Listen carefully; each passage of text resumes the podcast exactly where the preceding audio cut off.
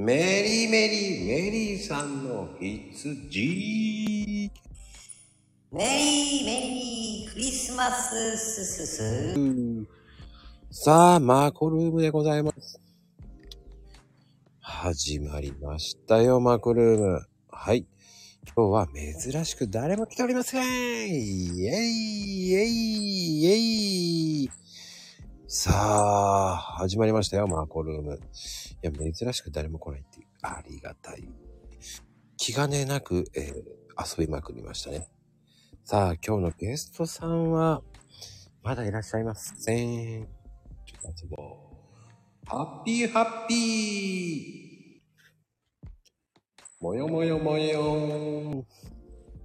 パフパフパフああ、ここんな感じじゃなかったんだけどね。どうしたはーいはいはーい。いやー。さて、まなみんさんお呼びします。ぷにゅぷにゅぷにゅーん。はーい、こんばんは。こんばんは、お疲れ様です。いやー、相変わらず素敵な声でございますね。いやいやいや、ちょっと私のアイコン夏バージョンなんだけど、こっちやだ。こっちマジ使わないからさ、な、夏祭りバージョンなんだけど、やば。いいじゃない、でも。やだー。なんか素敵な感じでいいじゃん、いいよ。どうしましょう。ちょっと後で直さないと。いいと思うよ、でも。あ、わ、まあ、言わなきゃわかんないけどね。言わなきゃわかんないよ。うん。しょうがない、もう冬なのに。いや、いいんですよ。最近、ね、いかがでございますか？いやー、もう、見ての通りでございまして。うーん、ねももう本当に、ねえ、どうなっちゃったんだかねっていう。う、そうドーナツ、ドーナツみたいな感じでね。もう大変、本当にもう大変ですね、これは。もうどうにもならないから、うん。もうどうもできないっていうね。うーん。まあ、気分的に気楽にやるのが一番いいと思うんだよね。うん。よくね、それはね、もうみんなから言われてて。うん。そうね。それがね、なかなか、やっぱり何十年もこの性格だったから、うん。それがね、難しい。かん、ちょっとしたところで考えてしまうんでしそう。なんかもう適当でいいんだよとかさ、ょ。うん。考えなくていいよみたいなさ、感じで結構言ってくれる人がいるんだけど、うんうんうん。その適当ができなくて。そのさ、適当っていうのがうん、そのさじ加減がわかんない。そうなの、そうなの。もうす、もう常に、すでに、もう、自分では適当だと思ってるのに、うんうん。それをこれ以上もっと楽にというか、手抜きというか、っていうのが、いやもう十分じゃね？みたいな。もう十分やってるんじゃね？っていうくらいなんだけど、うんそうでもないみたいなね。うん。うん。そまあでもほら、その今までが頑張りすぎた反動もあるんじゃないか。う。うん。だとは思う。もうほんとここ何年で気づいたことなんだけど、それは。うんうん。まあそりゃね、私の過去を語ったらみんなびっくりするし、うん本出せるんじゃね？とか言う人がいっぱいいるんだけど、そうね、できると思うもん。そう、そうなんだよね。だからそれを思うと、まあ頑張ってはきたわと。うん。うん、でも、頑張ってきたからといって、じゃあそこで終わりじゃないじゃん。まだ自分の人生もあるし、うんうん。そう、今までじゃ他人に全てを、自分じゃなくて他人優先でみたいな風にしてきたから、うん。じゃあ、ね、母親が亡くなって、子供もだいぶ大きくなり、手が離れみたいなさ。で、妹も大きくなり、みたいな。うん。でもじゃあ、じゃあ自分は何してきたんだろうになっちゃって。うん。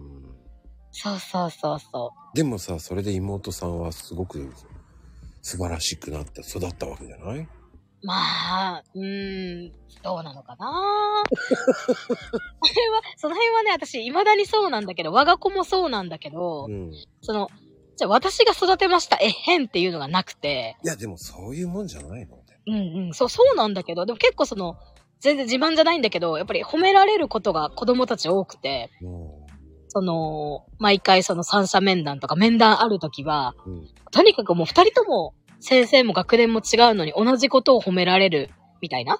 うーん。とにかく優しくて、もうすごい気回ってみたいなことを言われて、うーん。あー、すごいな、みたいな。それは私がすごいんじゃなくて、みたいな感じで思ってて。いや、でも、それ気遣いは、まなみんの、その、ところを見てるんだと思うよ。そうだと思う。だってう、んそれじゃなかったら、ウクレレとか当たんないもん。そこ？あのピンクのね、ウクレレなんて当たんないと思うよ。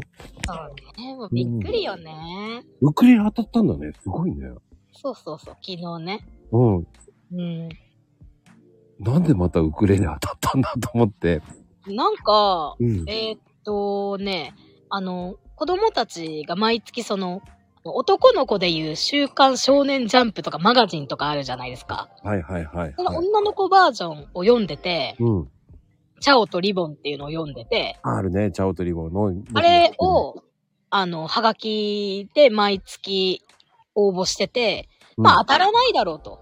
うん。そんなほら、チャオとかリボン仲良しとかなんかもう、小学生、中学生、女子にはやっぱり、ね、通る道というか、通るね、通るね。うん妹通る通る。妹ねえねえねえ、それ、そうです、それ。うん。そう、それ、だからやっぱり倍率が高いから、うん。その、まあ、ね、そんな1名2名の検証でさ、うん。何百万何千人って読んでる本の中で当たるわけないじゃんと。うん。でもやっぱりハガキ出すからには、書かなきゃいけないから書いて出したら、たまたまよね。たまたまだよ、あんた。たまたまよね、みたいな。僕も一回ね。うん。えっ、とね、お年玉で、うんうん。はがきね、うんうん。100枚でいろんなの検証やってみたの。おー。で、100枚やって、何が当たるかわかんないけど、うんうん。どれだけ当たるかやってみたのね。おー。まあ、わけのわかんないのが来た。あ、でも当た、当たるだけいいんじゃないかな。なんだねと思った。うん。しかも、なんかね、スープ、3ケースとか、わけのわかんないスープが送られてきたり。え、えでもそれでも嬉しいかも。こっちは、うん。分かってない。どれに出したか覚えてないの。うんうん。そんなもん、そんなもん。ね。で、何このスープとか、あと、うん。何このジャンバーとか、えー、いいと思 T シャツもなんかわけのわかんない T シャツ着たり、う。うんうでトータルででもね、ん。うん。10ぐらい当たったんですよ。おー。勝率と思ったんだけど、うんうんうん。自分が欲しいのに一切当たってないね。あ、でもそんなもん、そんなもんじゃないかな。そんなもんなんだね。うん。ただ今、ここ2、3年はもうコロナのせいで、うん。検証もやっぱり、その、増えてるよね、やってる人が。やり始めた人はいはいはいはい。一時期その、おうち生活みたいなのあったじゃない？はいはいはい。そうすると、まあ、家でやることっつったらゲームとか、それこそ検証とかに手、手を出すって言ったらあれだけど、多分ね、うんその、増えたと思う、検証する人。そうか、増えたんだ、やっぱり。と思う。やっぱ夢があるからかな。うんうんまあね、ちょっとした夢だよね、あれもね。うん。うん。うん。結構さ、あれね、当たると嬉しいもんだもんね。うん。まあ、でも嬉しいでしょ、でも。まあ、な、まあ何かしら毎月1個は当たってるから、一個当たってんだ、やっぱ。うん。うん。でも、うん。私ガチのその検証の人で、ガチの検証の人ってわよくわかんないんだけど、その、毎月本当にほら、ガチの人って毎月ハガキ100枚とか、うん。そうデコってますとか、全然そんなんじゃなくて、うん。普通になんか、キャンペーンやってるなーって思ったら出す程度。でその本とかも、うん。たまになんか、そういう子供たちが好きなジャニーズが載ってる本を買ったらハガキついてたら出すみたいな感じで、じゃあこれが欲しいから、じゃあこれに何百枚何十枚出そうっていうのは別になくて、まあ当たんないもんは当たんないわな、みたいな感じだから。うん、なんとなくスーパーとか行って、あ、キャンペーンやってるって言ったら、なんか、じゃあその分買って、レシート応募だったらレシート、お菓子だったら、じゃあお菓子はもう置いとけば子供たち食べるし、みたいな。だからガチの、ガチの検証の人ではなくて、なんとなく検証みたいな感じ？そうそう、基本ほらもう私なんかもう家にいる人だからずっと。うん。うん。暇、暇つぶし、だからといってすごい派手にするとか、なんかコメント書くとかイラスト書くとかは別にしなくて。うん。うん。いや、でも、それで当たるってすごいと思うけどな。まあ、最低、1ヶ月に1個は何かしら？今年も当たったかな？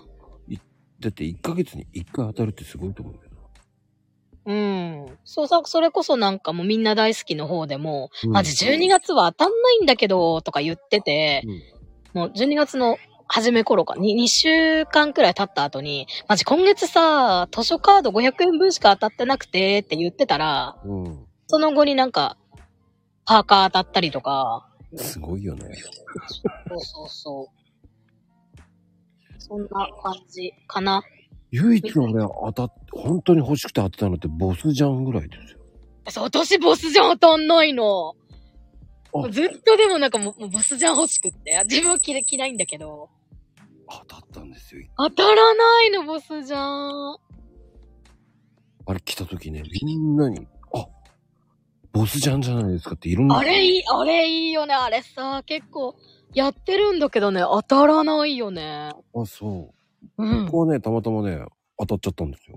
いいなぁ。だからほら、お客さんとかにもらうから、そう、こう、かうんうんいらない。か缶コーヒー飲まないのに、もらうから、しょうがねえなってやって、うんうん。あんねえだろうね、そんなの。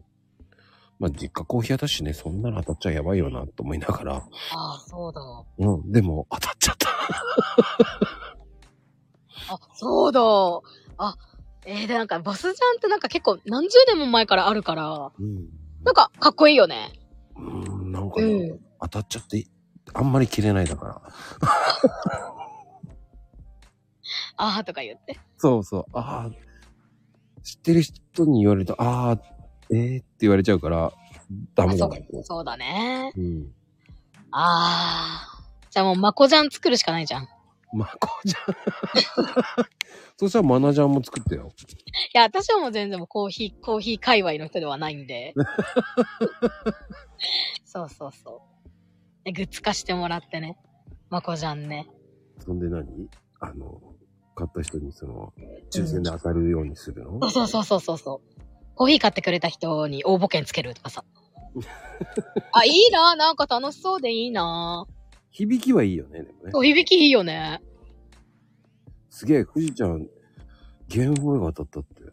私ね、今年1月に任天堂スイッチライト当てました。えー、スイッチライトはすごいよね。今年一番大きいのはそれかないや。でもうちみんなもう子供たちも私も自分のスイッチ持ってて、うん。あれ？みたいなね。でも今年はもうそのなんてスイッチライトがほらもう手に入らない時代ではなくなってたから、うんこれが2年前だったら高値で売れたのかなって思いながら、でもその近くのゲ、なんかそういうとこで売っても、うん。そんなにならないじゃん。高く買い取りますとか言ったって。うんうんまあ、新品未使用で、なんか、なんかなーって結局、ずっとね、ね、寝かせてて。でも結局買い取ってくれる方がいらっしゃって、うん。ウェーイみたいな。うん。そんな感じ。今年はやっぱ一番それかな。ただ1月にドーンとなんかすごい当たったから、あ、もう終わりだわ今年、つって。って言ってたのを思思い出したな。もう1月初めからうんアマギフとニンテンドースイッチが当たったから、あ、もうこれから当たんないわと思って。でも、すごいね。そん、当たるコツって何なの？わかんない。全くわかんない。全くわかんない。何もし、私は何もしてないから。それで当たるってすごいようん、うん。な。俺、なん、それすごいと思うよね。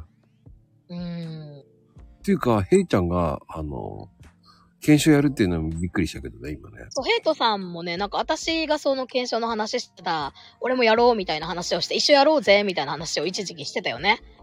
その、なんだっけ、あの、キョロちゃんうん。の、あの、天使集めようぜみたいなこと一緒やってた。金のエンゼル、金のエンゼル。チョコチョボール。コボール。チョコボールヘイトね。そんやばあったわ。チョコボールもあれね、一回も当たんないで終わったな。おー、でもあれ、あれはね、ほんとでも運だよね。なんかよくあるよね。当たる、当たりを見つける方法とかさ、うん。YouTube とかにあるけども、まあ、ほ、ほぼ、う、う嘘って言ったらあれだけど。ね、それもちょっとね、よくわかんないで。なんかここに傷があったら当たりですとかさ、うん。ちょっと印刷が薄かったら当たりですみたいなのあるけど、うんうんうん。まあ、うん、そ、なん、そんななんか、信じないかな。だ僕は一回大人買いでね、あの、うんうん。ケース、あるじゃない ?12 個入り。うんうんうん。あれをね、うん5パックぐらい買ったんですよ。おー。うん。うん。まあ、ものの見事にうん、銀が3枚しか当たんなかったですよ。え、なんで？箱にはなんかい一個は入ってるイメージだな。入ってると思ったの。うん。5個、5個買えばうんうんいい。んじゃないかと思って。うんうん。当たんなかった。えー、じゃあ全、本当にもうランダムなんだね。うん、あ、で黒猫さんはチョコボール、ゴールドか当てたことがある。おー、でも私、実はあれよ、銀のエンゼル、今手元に5枚あるんですよね。おー、すごい。そう、だからヘイトさんと一緒集めようぜ5枚って言ってたんだけど、実は持ってたっていうね。まだ送ってないし、だけど、まあいいかな、みたいな感じで、そこにポイ、みたいな。チョコボールヘイトって、なんかすごいね。ちょっとだ男優っぽいでしょ？みたいな男優っぽいね、ほんと。そうやば、これもあったわ。ちょっとみんな大好きの流行語、チョコボールヘイトにしないとね、ヘイトさん。うん。そうわかる人にはわかる、ちょっと複雑な名前みたいな。チョコボヘイトでもいいんじゃない？可愛くなっちゃうの、そしたら。あ、そっか。うん。可愛くなっちゃうな、とか言って、ダメなのみたいな。ヘイトさん、可愛さはダメなの？あ、ダメって言われちゃった。やめとこって言われちゃった。だから、あの、チョコヘイって何チョコヘイってなんかおかしいよね。なんか、キャラクターっぽくなるよね。まあ、あの、まあ、ヘイトさんは全国今回ってますからね。いろんなの。そうそう、チャリンコサドルなしでね。もうほん意味わかんないことしてる。そうなんですよ。面白い。やだ。うっかりチョコヘイって言って。それ、八兵衛じゃねえかって感じだけどね。ね、やっぱりそうなっちゃうよね、みんな。うっかりじゃないな、あの人ね。うっかりやるような人じゃないしね。うん。いやー、でも、でも出すってことは当たるんだから、出さなきゃ当たらないってことだ。まあ、そりゃね、そりゃそうだけど、まあ、ほぼ期待はしないよね。だから当たるんじゃない？うん。でも本当にがっつり当てたいってものほどやっぱり当たんないかな。ああ、欲というとはやっぱり、うち今、あの、娘二人と私でジャニーズにハマってて、うん、うん。やっぱりそういう系は、やっぱり倍率高い。声優とか、ジャニーズ系はやっぱり倍率高いのか、うん当たらないね。やっぱり声優は人気あるんだね。やっぱりあると思う。アニメとかで流行っちゃうとう、ん、うん。当たらないね。やっぱりそうなんだね。うんうん。難しい。やっぱりやる人はね、ほら、ね、大人がいいとか言って、それこそ、ね、箱で買って、バーコード集めてってする人もいるから。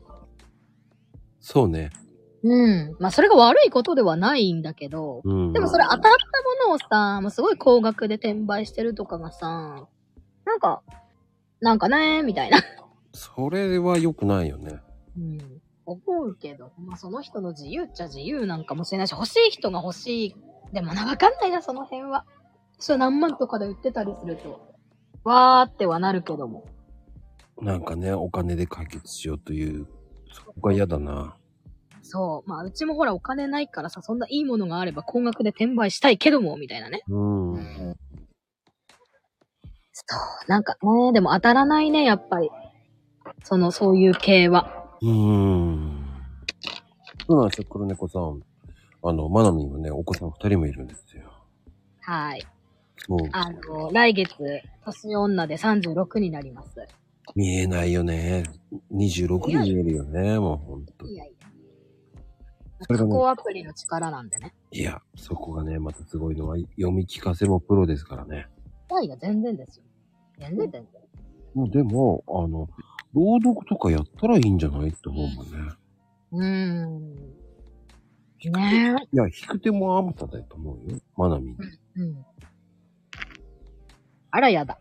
あらやだ。どうしよ 本当に、いや、若いよ、本当に。20代前半とかね。言わなきゃわかんない。う。声はね、声はね、声はね、みたいな。いや、朗読のいい声してるもんだって。うん。あらやだ。うん。いや、多分ね、スタイフ海外でもね、人気者になるよ。どうしましょう。いや、ほんとほんとほんとほんと。いい声だもん。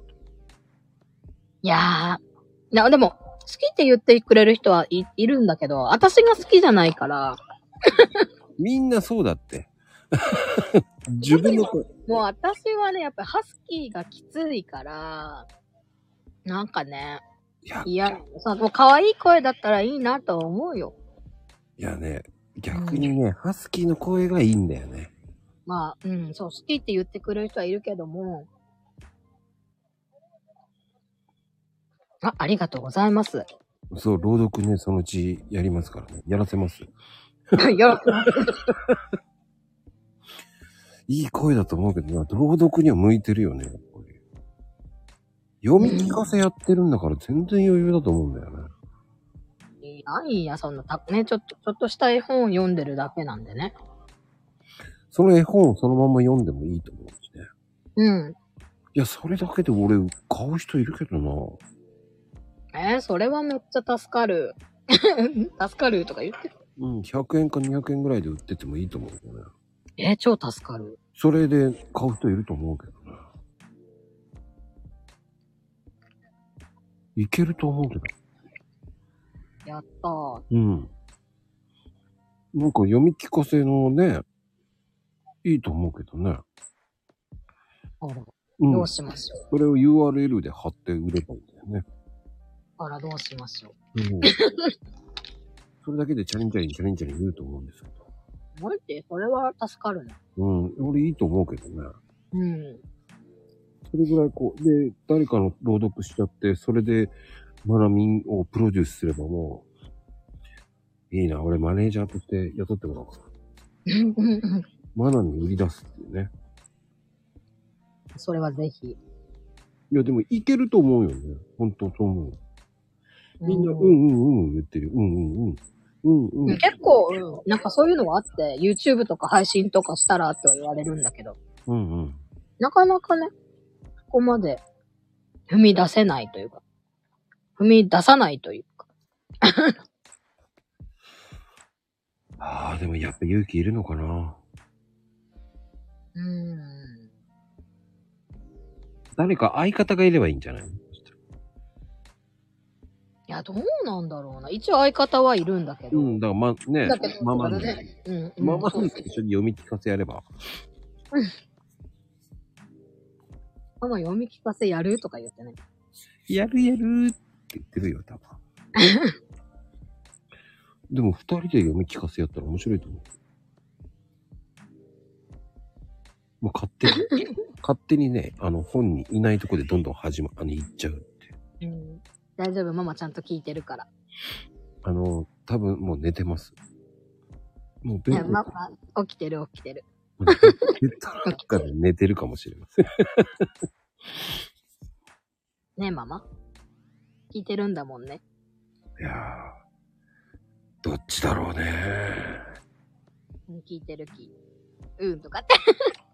でもやっぱり、俺、んあの、マナミンのは読み聞かせ聞きたいっていう人結構本当に今、ここだけでも、1、2、3、4、5人はいるから。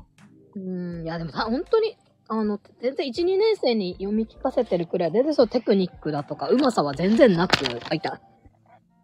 うんまあ、やってるべきはもうな、長いかもしれないけど、全然そういうテクニックがあるわけでも、全然全然。ボランティアなんでね。いや、そのボランティアだからいいいいけいいんですよ。うん。それがね、まあほんと100円でも200円でもいただけるんだったらやるわっていうね。いや、い俺はいると思うよ。そうすると俺もしやったら100円で買ってるね。ああ。うん、だってテクニックなんかわかんないもん、そんなの。うんうんうん。やってるうちに分かってくるんじゃないのかな。僕だって未だにテクニックなんてないもんだって。おー聞くこ、なんだろう、興味があるから聞くだけだもん。うんうんらマナミンのね、聞きたいから聞いてってるだけであって。うん。うん。だから、うまいとかそんなの僕思ってないですよね。うんうただ、なんだろう、興味があるからこうやって話するわけん。うじゃない。んうん。うん。だから、あ、こういう人、あ、マナミンってこういう人なんだ、もっと面白いなっていう、それをこう最大限に引き出したいなだけなんですよね。うん。俺はそのま、そうそうそう、この猫さんが言うに、もうそのまんまがいいんだと思うよね。うん。うん。で、あの、うん、俺はありのままの配信で言っていいと思うよね。だ歌ってもいいと思うし、あの、まだね。さっき歌ってたけどね。うん、あのちょっと入ったんだけど、ちょろっと入って、ちょっとね、ちょっと時間がなかったね。顔だけちょこっと出したんだけど、さっきはでも歌ってましたね。でもカラオケもうまいしね。いやいやいやいやいやいや。いやいやいやいやって言って、おこの間終わった後ね、あのね、カラオケ、しっかりね、あのああ、面白い。ね、もうマナミンの、教えてもらいましたね。聞きましたからね、俺ちゃん。いい声してますよ、本当に。ねえ。ねえ。こはごまかすね。とか言うそうそうそう。う歌もうまいんだよ、本当に。だね、そう、歌うまいんですよ。いやー、いやいやい否定、否や。なんか、あら、ちょっと電波悪い。いや、あ、大丈夫？うんさっきね、電波、マジ、電波ね、マジ悪いんだよね。あそうね、マナミンとこ雪降ってるもんね。ま、まだね、まだ、まだ大丈夫な方なんだけど、雪は。うん。電波がね、本当にここ、1ヶ月くらい、クソ電波で。そんなことないと思うけど。そんなクソ電波ではない。やだー。キャーやだー。最近でも歌ってないからないや、ポケからね、うん。聞いてますからね。聞いてますからね。フレンズ良かったからね、フレンズ。ありがとうございます。あの、知りたい方はね、ポケから。ポケからのアプリでね、えーフレンズ、更新はしてないんでね。ただ一時期その、ね、いつもの配信で歌ってた時期があったんでね。あったね。最初の頃俺、よく歌ってるなぁと思いながらママンヌが普通に会話してたのにはびっくりしたけどね、僕最初の頃。普通にもそっち喋ってて、私歌ってるわっていうのそうがそうそうそうそうそう。ねえ、ウケるよね。もう私、声量がやっぱりあるから、苦情が来るんですよ、家で歌うと。ガチで歌うと。あ、子供から？家族から。ああ、でもいいんじゃないの？ストレス。私のストレス発散よって言えばいいだけだ。あ、もうそれで、でもな、そうでもなかったりね。でも、なかなかさ、そういう歌を歌ってくれるママっていないもんよ。そうかもしれない。だからやっぱ子供たちもやっぱ歌好きで、うん。うん、やっぱ二人とも、まあ、うまいっちゃうまいかな。やっぱマナミの血を受け継いでるよ。うん。そう、パパは、あの、音痴なんで、悲しい。悲しいな。そう、だから、でも別に合唱団に入ったわけでもなく、うん。うん、何かそういうレッスン受けたわけでもなく、適当、て適当にとか言って、好きな曲を歌ってるっていうだけで、うんうん。ねー、みたいな。いや、そんなことないと思うけどね。う んいや、ほんとそうです。いや、でもどうですか？クリスマスはどうでした？もう何にも、何にもしてないです。もうほんと何にも。僕もね、一切してません。ね、やっぱりね、子供も大きくなると、うん。そういう夜中にクリスマスプレゼント枕元もなくなってくるし、うんうんうん。うん、もうなんかシンプルにもう今年はもう体調が悪かったから、今年はつうかここ最近か、またどんどん体調が悪くなりの、シンプルにもう日にち日付感覚もなく、もう今年終わるじゃんみたいなのを先週気づいたっていう。天気予報で。もう1日あるんだけど、みたいな。そんな感じ。もう全然、クリスマスツリーとかも頑張って出してたのに、毎年。あ、もう、え？え、もうクリスマスみたいな。確かに。うん早いよね、年取る本。当に、びっくり。もう何にも、もう掃除もしてないし。何にもしてない。もうゴロゴロゴロゴロしてる。いや、でも掃除は、そのうん。洗剤メーカーの戦略ですから。ねでもやっぱりなんか一応そういうのあるじゃん、一応ね、一年の終わりとして、みたいな。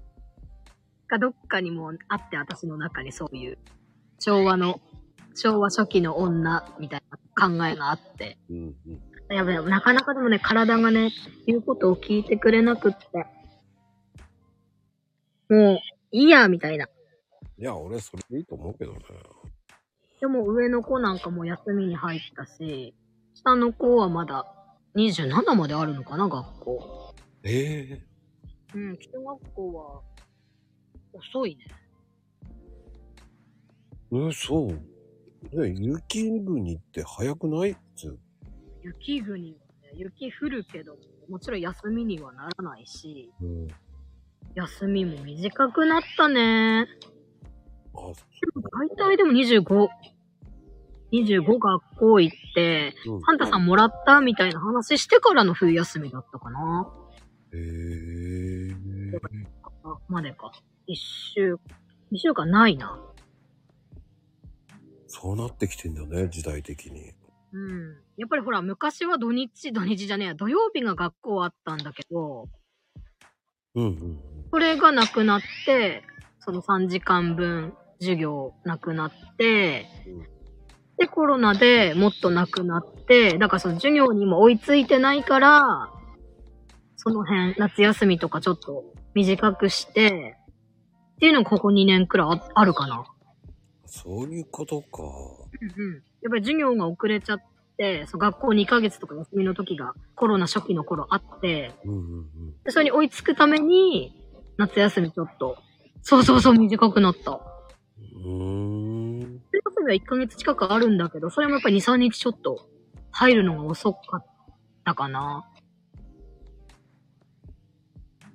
去年、今年かな？ええそうなんだね。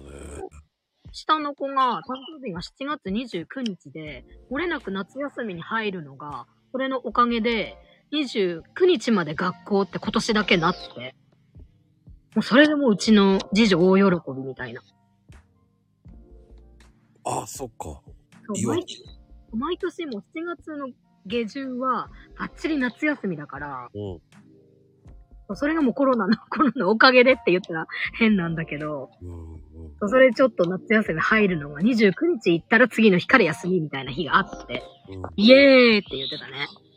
そっかみんなにおめでとうって言われると。そうそうそうそう、やっぱなんかがっつり夏休みだから、なんでみたいな感じで言われて。そうそう、なんだよねそうね、誕生日の休みと正月に生まれた人って一番かわいそうだっていうのね。夏休みとね。うん。あの、クリスマスにもなんか全部一緒にされるっていうしね。そうね。うん。うん。なんだろうね。クリスマスと、その、たあの、正月が誕生日の人って、すべて一緒にされるっていう説ね。そうかもしれない。うんあ、本当だ。だいたい7日からだよね、学校、新学期。うーん。お、2月11って何の日だ？何の日だ？2月11日って、しなんだっけ？なんかの日だよね。えー。なんかの日だったよね。全あ、そうか。建国記念日だわ。でも建国記念日って2月11日、なくなったんじゃなかった？今年。あ、来年。あ、あるか。あ、建国記念日あるね。えー。えー、そうね、わかる。私は全然1月の下旬だから。何もないんだけど。うん。うん。やっぱ誕生日ってさ、その、そういう時になるもんね。うんうんうんうん今日の誕生日の人もいますからね。あ、そうだ。うん。ね、いいよね。なんか、いいよね。12月に。ね、12月生まれの子欲しかったわって思ったけど、うち二人とも真夏っていう。見事に真夏っていう。うーん。いや、でもさ、12月25日っていいのかな？どうなの結か。局でもちっちゃいうちはやっぱり一緒にされちゃうから嫌なのかもしれないよね。うーん。そしてお年玉だってそれも全部一緒でねって言われちゃう場合もあるじゃない。うんうん。やっぱベストは4月とか5月の方がいいよね、やっぱり。ねえ、どう、どうなんだろうね。私はもうこの年になって早生まれの1月だから、うん今みんな36になってるのがギリギリまで35っていうのは嬉しいけどね、逆に。若い頃は、早く年取りたいとか、免許とかなんだかんだってあるじゃない？うんうんうん。若い頃はいいなって思ってた。うん。普通の。5月、4月、5月、6月とか、早い人。確かにでも、。この年になってくると、いや、よかったなって思う。やば、もう36じゃん。で、まだ私35だけど、みたいなう。んでその張り合い全然いらないんだけど。いらないんだけど、なんかそう思う年になってきたというか。うーん。いや、でも10月中途半端って思うことでもないよね。だって4月と5月。うちね、7月と8月。7、8、あ、夏だね。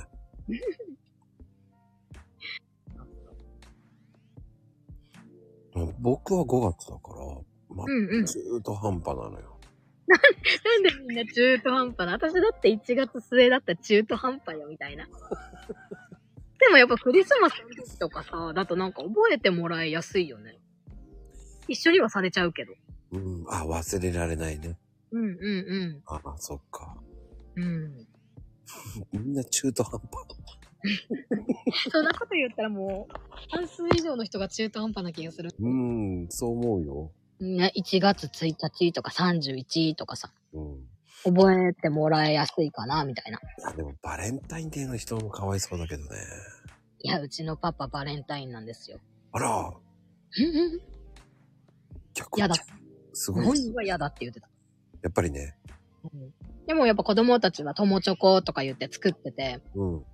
いや、ここ2、3年はそのコロナのせいで亡くなったんだけど、うん。いや、女の子ってめんどくさいねっていう。あ、そう。やっぱり。うん。友チョコって、みたいなね。結局作るのは私じゃんっていう。あ、そうなの 投げちゃうんだ。お願いしますってなるんだ。で一緒、一応隣にはいるけど、うん。なんか、ね、チョコ湯煎で溶かすもさ、うん、うん。なんとなくはやりたいのよ、やっぱり一応女の子だから。うん、うん、うん。絶対ね、女の子はその、お菓子作りにハマるというか、一回くらいはやりたいみたいな。癖が。うん、うん、うん。でも、ね、その友チョコなんてバレンタインなんて男にやるもんじゃなくて、今はもう友達同士が当たり前だから、うん。友達に配るとか言って。買うんじゃなくて作るみたいなね。作れないのにいいよとか言って。買ったのほら、袋に入れちゃえばいいんじゃねみたいなね。はい、はい、はい。そうそうそう。なんか何個か買って、なんか可愛い袋に入れて、でいいんじゃねって言っても、一回チョコレート溶かして、可愛いハート型のちっちゃいアルミみたいなやつに入れて固めて、みたいな。面倒みたいな。やってみたいんでしょ多分。うん、わかるけども。うーん。でも、そういうのも経験なんだと思うけどね。うーん。実際には本当にめんどくさいからね、あれね。めんどくさい。電子レンジでいい？みたいなね。うん。でも湯煎がしたいみたいなね。チンした方が早いんだけどね。そう。だってできてるやつわざわざ砕いてさ、みたいな。じゃあいいじゃん、できてるの買えばいいじゃんとか言って。ねそれっぽいので買えばいいじゃんって思うもんね。そう。でけも作りたいんだよね。わかるけども。片付け私じゃね？みたいなね。それはそれで面白いね。やっぱり女の子ってね。うーん。でもまして女の子二人だと大変だよね、やっや、上の子は友達とかいないから、うん。そこまでだったんだけど、下の子はあったかな。いや、男作れよっていうね。ママ言っちゃっていいんだ。男作れよって。めっちゃ言う。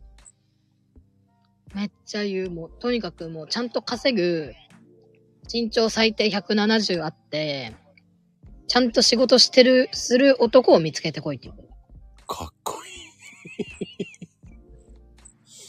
歌は下手でもどうでもいいからってことだね。全然もうただもうとにかくもう仕事だけはする子を連れてきなさいと。あと身長は絶対遺伝するから、最低170ある男にしなさいっつってる。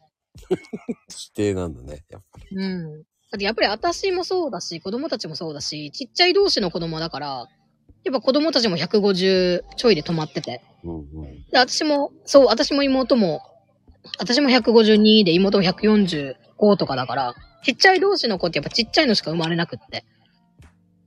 ちょっと高い子が欲しいわけね。やっぱりね。だってもう私の身長が中学生、中学校行ったらもう、おなもう抜かされるというかさ、うんうんうん。みんな今の子って大きいじゃん。大きいね。そう。それなと思って。うん。うん。で、特に俺、もう上の子が今17歳なんだけど、私17歳で上の子妊娠してるから、うんうんうん。結構言うよね。そうね。うん。あれいつ？みたいな。ま、孫いつ？みたいな。ないのよ、それが全く。いやーでも、40前にま、おばあちゃんになるのいいの？いや、全然問題ない。おー。うん。だって、変な話、うちのパパの方のお母さんも30代でおばあちゃんになってるから。ああ、そっうんか。そうそうそうそう。まあ、男の子欲しかったけどね。でも男の子は男の子で大変だよ、でも。って言うけど、やっぱり男の子可愛いって聞くからさ。あうちもうがっつりもう、もう女系家族で女の子しかいなくって。あ。あ、そうなんだ。うん。もう見事にみんな女の子。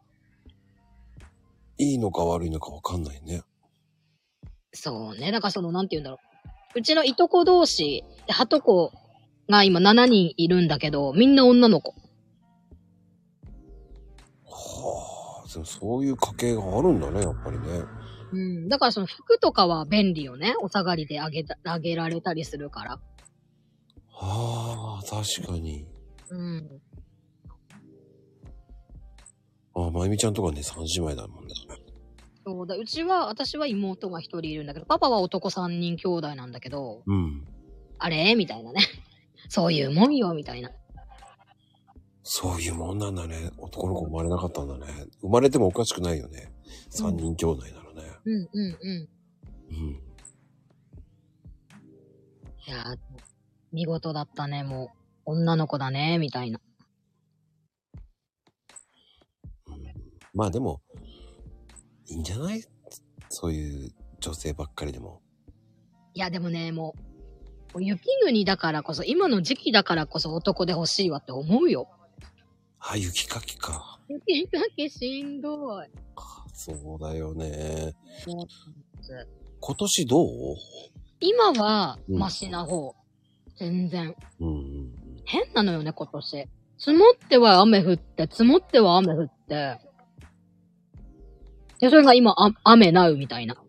一昨日すっげえ降って、夜中私雪、雪かきして、ハーハーしながら。うん。あ、ツイートしてたね。そう。したら、もう、その日の朝から雨よ。どういうこと？ってなるよね。うん。だから一回降っちゃったらもう、本当にもう2月とか3月までずっと雪なの。うんうんもう道路は見えないし、うん。うん。っていう感じなのにもう今回は積もった、除雪来た、雪かきってなって次の日雨みたいな。なんかね、でしたら雨、全然雨でもいいのよ、もう雪かきしなくていいから。うん。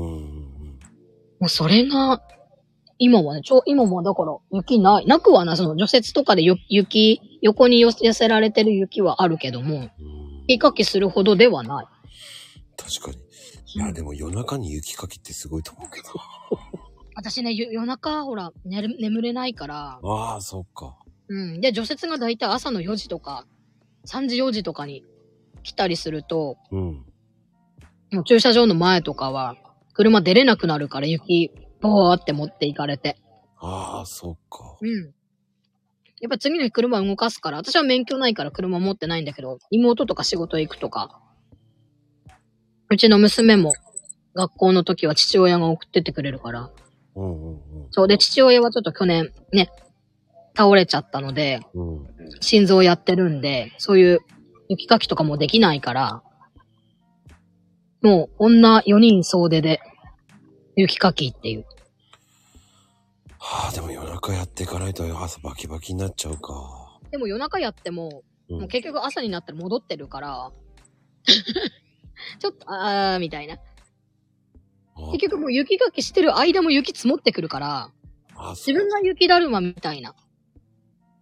はあ。うん、終わりがないから一回降っちゃうと。じゃあ一回降りました。じゃあちょっと休もうかとかっていう雪がないから。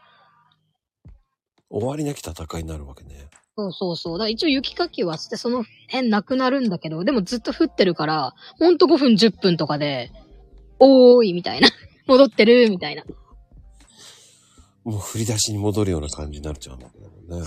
もう本当にめんどくさい。それは雪国ならではのことだもんね。そうね。ほんと、だから夜中静かだなーって思うとさ、もう朝になったら玄関出た瞬間もう、ああ、出れないわ、これ以上みたいな。雪かきしたのにって思うもんね。そうそうそうそう。ひ普通にもう玄関開けた瞬間もう膝上まで雪積もってるから、もうそっからウェーイとかやりながら。もうずっと雪かきよね。雪と戦うって感じだもんね、そしたら。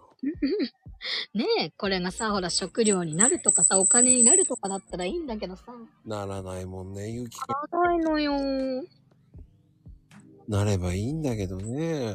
ほんとよ。まあ、必ず、でも雪降ったら一回は食べるけどね、子供たちね。かき氷みたいにしてね。で雪降って喜ぶのはちっちゃい子だけだよ。確かに。うーん。確かに。あの、クリスマスに降ったところで困るよってなるしね。そうなの。いや、多少ね、なんか、木とかが白くなったりとかさ、道路が白くなるくらいだったらわ綺麗だな、で済むんだけどさ、うん。いやいやいやいや、みたいな。でも、どう？あ、でも雪降った方があったかいの？どう？いや、どうなんだろう。もうあったかい寒い。でも今全国的になんか基本、普通に1度とか0度とかマイナスとかだから。だよね。うん。まあでも富士ちゃんとかもね、自宅店、自宅の雪かきで一日の時間な。。ほんとそれな。もうやってる人はやってるよね。うん。うん。あれはダメになるの早いんじゃないの？スコープみたいな。そうね。やっぱりそのプラスチックとかだと、うん。割れたりとかもう雪硬くなってる時もあるから、割れたりとかあるよね。あーだって普通のあの、アルミとかああいうののスコープだと、うん重いからね。重いし、雪くっついちゃうんだよね。うんうん。そう、しょっちゅう割れる。で、そこら辺にポイってできるわけじゃないからさ。うんじゃあゴミに捨てようって言ってできるもんじゃないからさ。あれってそん交換してくれるの？うんうん。ポイ。ぽいなんだ。うん。それも消耗品でしょ？だいたい1000円ぐらいはするでしょあれって。結構、もうほんといいやつとかだと2500円とか。いいやつでもさ、折れちゃったらショックだよね。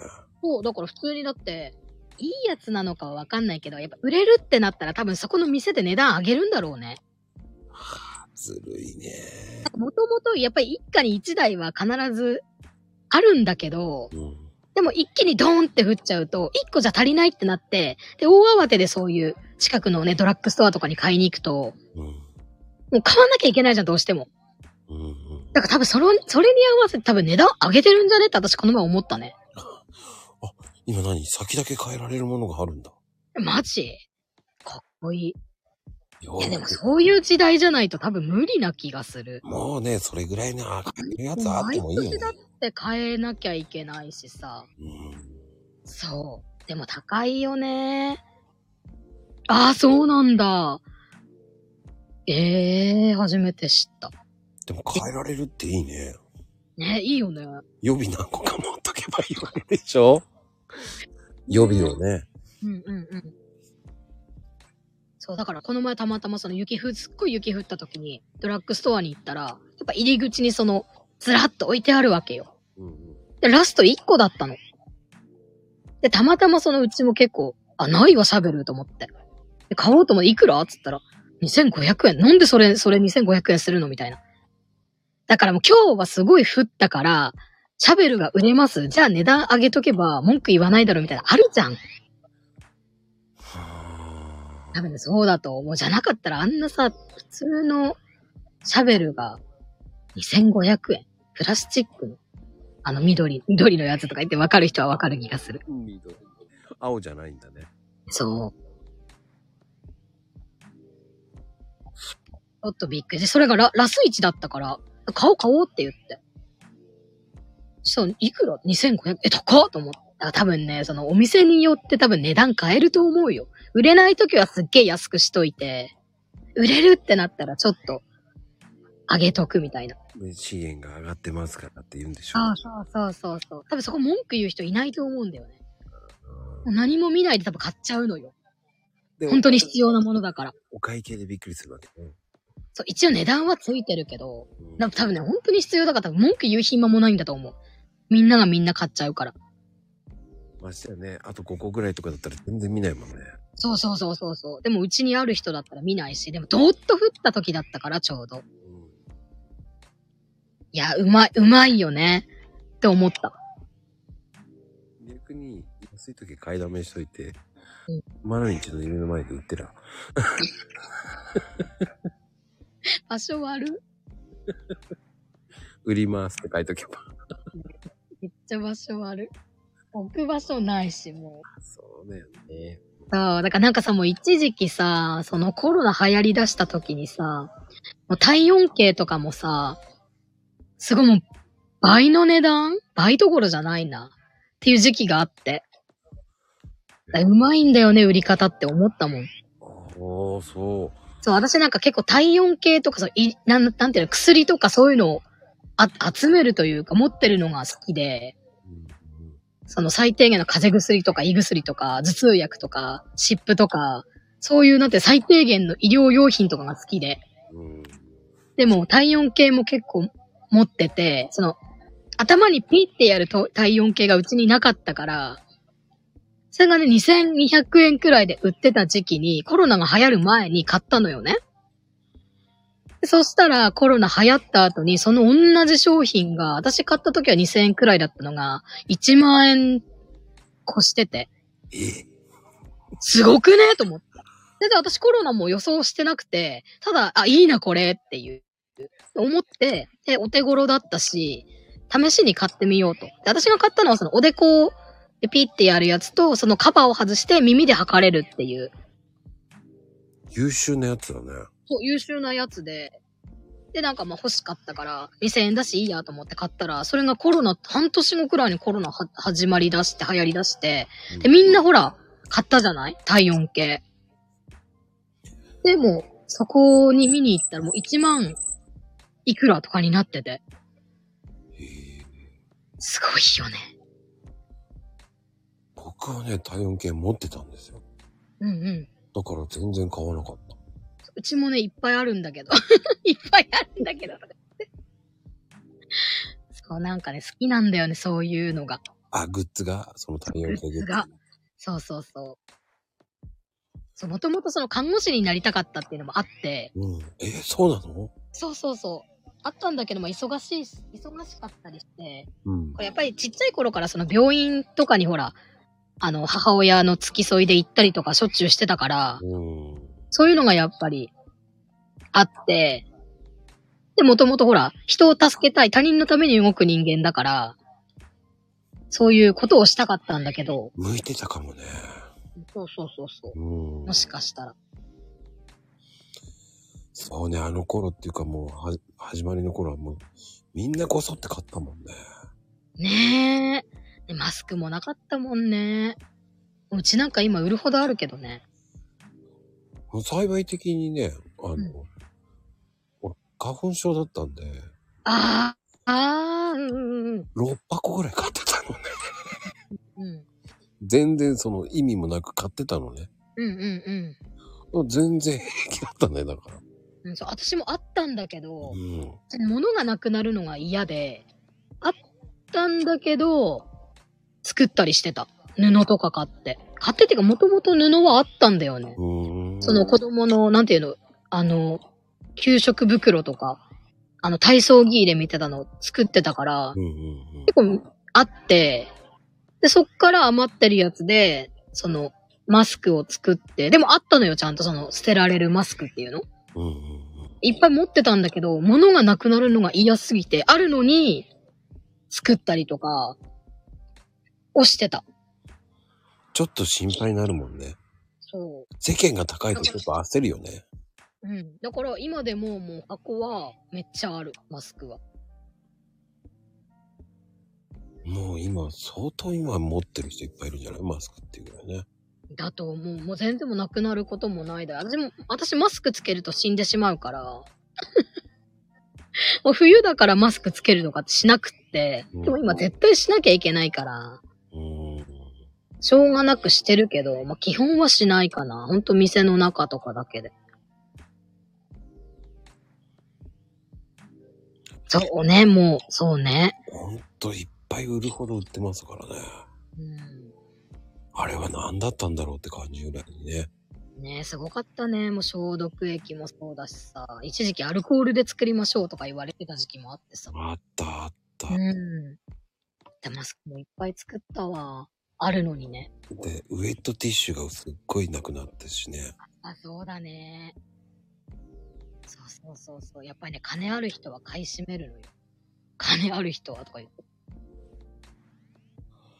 ずるいかい、あれね、だから、そういう風にしちゃうから、パッてなくなるから。そうそうそうそう。でも、でも日本人ってそうだよね。絶対なんか、買いだめするというか。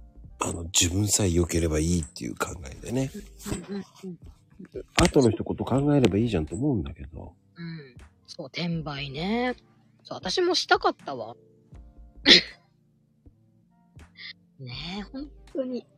マスクよりもお金に。確かに。ね、うんうんマスクはね、もう今どこでも手に入るからね。そうそうだったね。確かに。あれは何だったんだろうね、アベノマスクは。あれは意味ないね。ああ、私も多分どっかにしまってある。使わないで。え、何これ？と思ったけどね。小さっと思ったけど。ああ、あったねね、多分私も探せばあるはず。いやー、あれは何だほんといらないよね。記念にとってある。き、あ、まあ、記念か。そ紙マスク洗って使ってた人もいたんだね、やっぱりね。う。うん、うちもね、やっぱり、紙マスク、一回じゃ捨てなかったね。今もそうだけど、もう、二、三回は使ってみたいな。もう全然今なんかマスクなんか全然手に入るんだけど、もったいない成人なんだろうね、多分。もう、アルコールして、っつって。アルコールパンパンしておいて、って言って。で、2、3日使うみたいな。いっぱいあっても、うん。もったいなくて、そうか。ああ、そうだね。なんか。そう。で、なくなるのも嫌だし、うん。で、結局ね、いっぱいになっちゃう、みたいだ医療従事者がほんと大変だったもんね。うーん。かわいそうでしたよ、でもあれは。いいのかと思ったもん。医療従事者に回らないとおかしいだろうと思うしね。うん。う、移ったらどうすんのって思っちゃうしね。そ治す人がね、移っちう。ゃう。うんうそっちを制作しろよと思ったけどね、俺は。ん。うん。まあでも、そこで儲ける人がいっぱいいたってことですからね。そうですね。ほんと。そうね、一人一箱。ああ、そうね。ね、道端で売ってましたからね。マスク。マジ？売ってた。普通に売ってた。へえ。さ、3000円で。買わねえよ、3000円なんて、と思ったけど。しかも外国人が売っててね。あ日本だよ、ここと思いながらねー。。うんうんうん。でも買う人いたもんね。それね。やっぱない人は買うしかないからね。うん。でもお金ある人はいいよねって思ってた。確かにね。そあとびっくりしたのはやっぱりトイレットペーパーもね。う。ああれがいまいちわかんなかった。なんでなくなるの？あ。ねえ、多分何でも持っとけばいいやみたいな感じだったんだろうね。うん一回何かがなくなったらなくなるみたいなさ。うんうんうんうん。うん。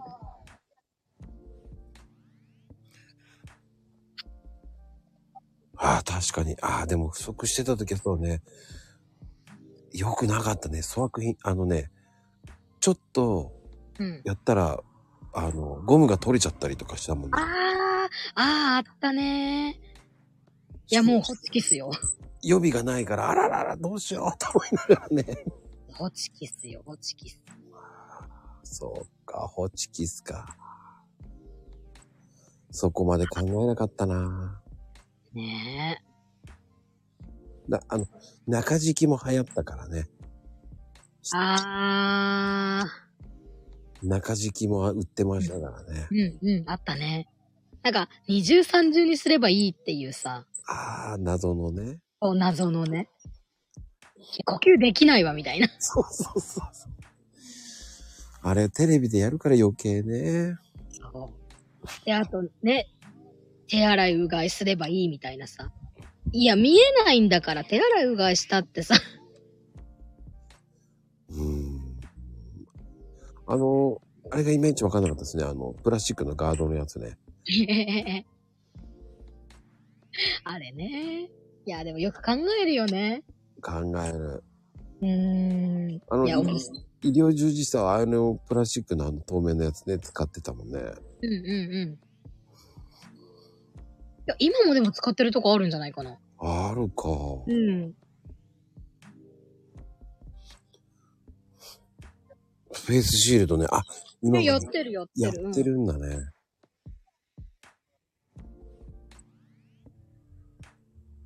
あとお店とかほら透明なカーテンみたいなさ。ああ。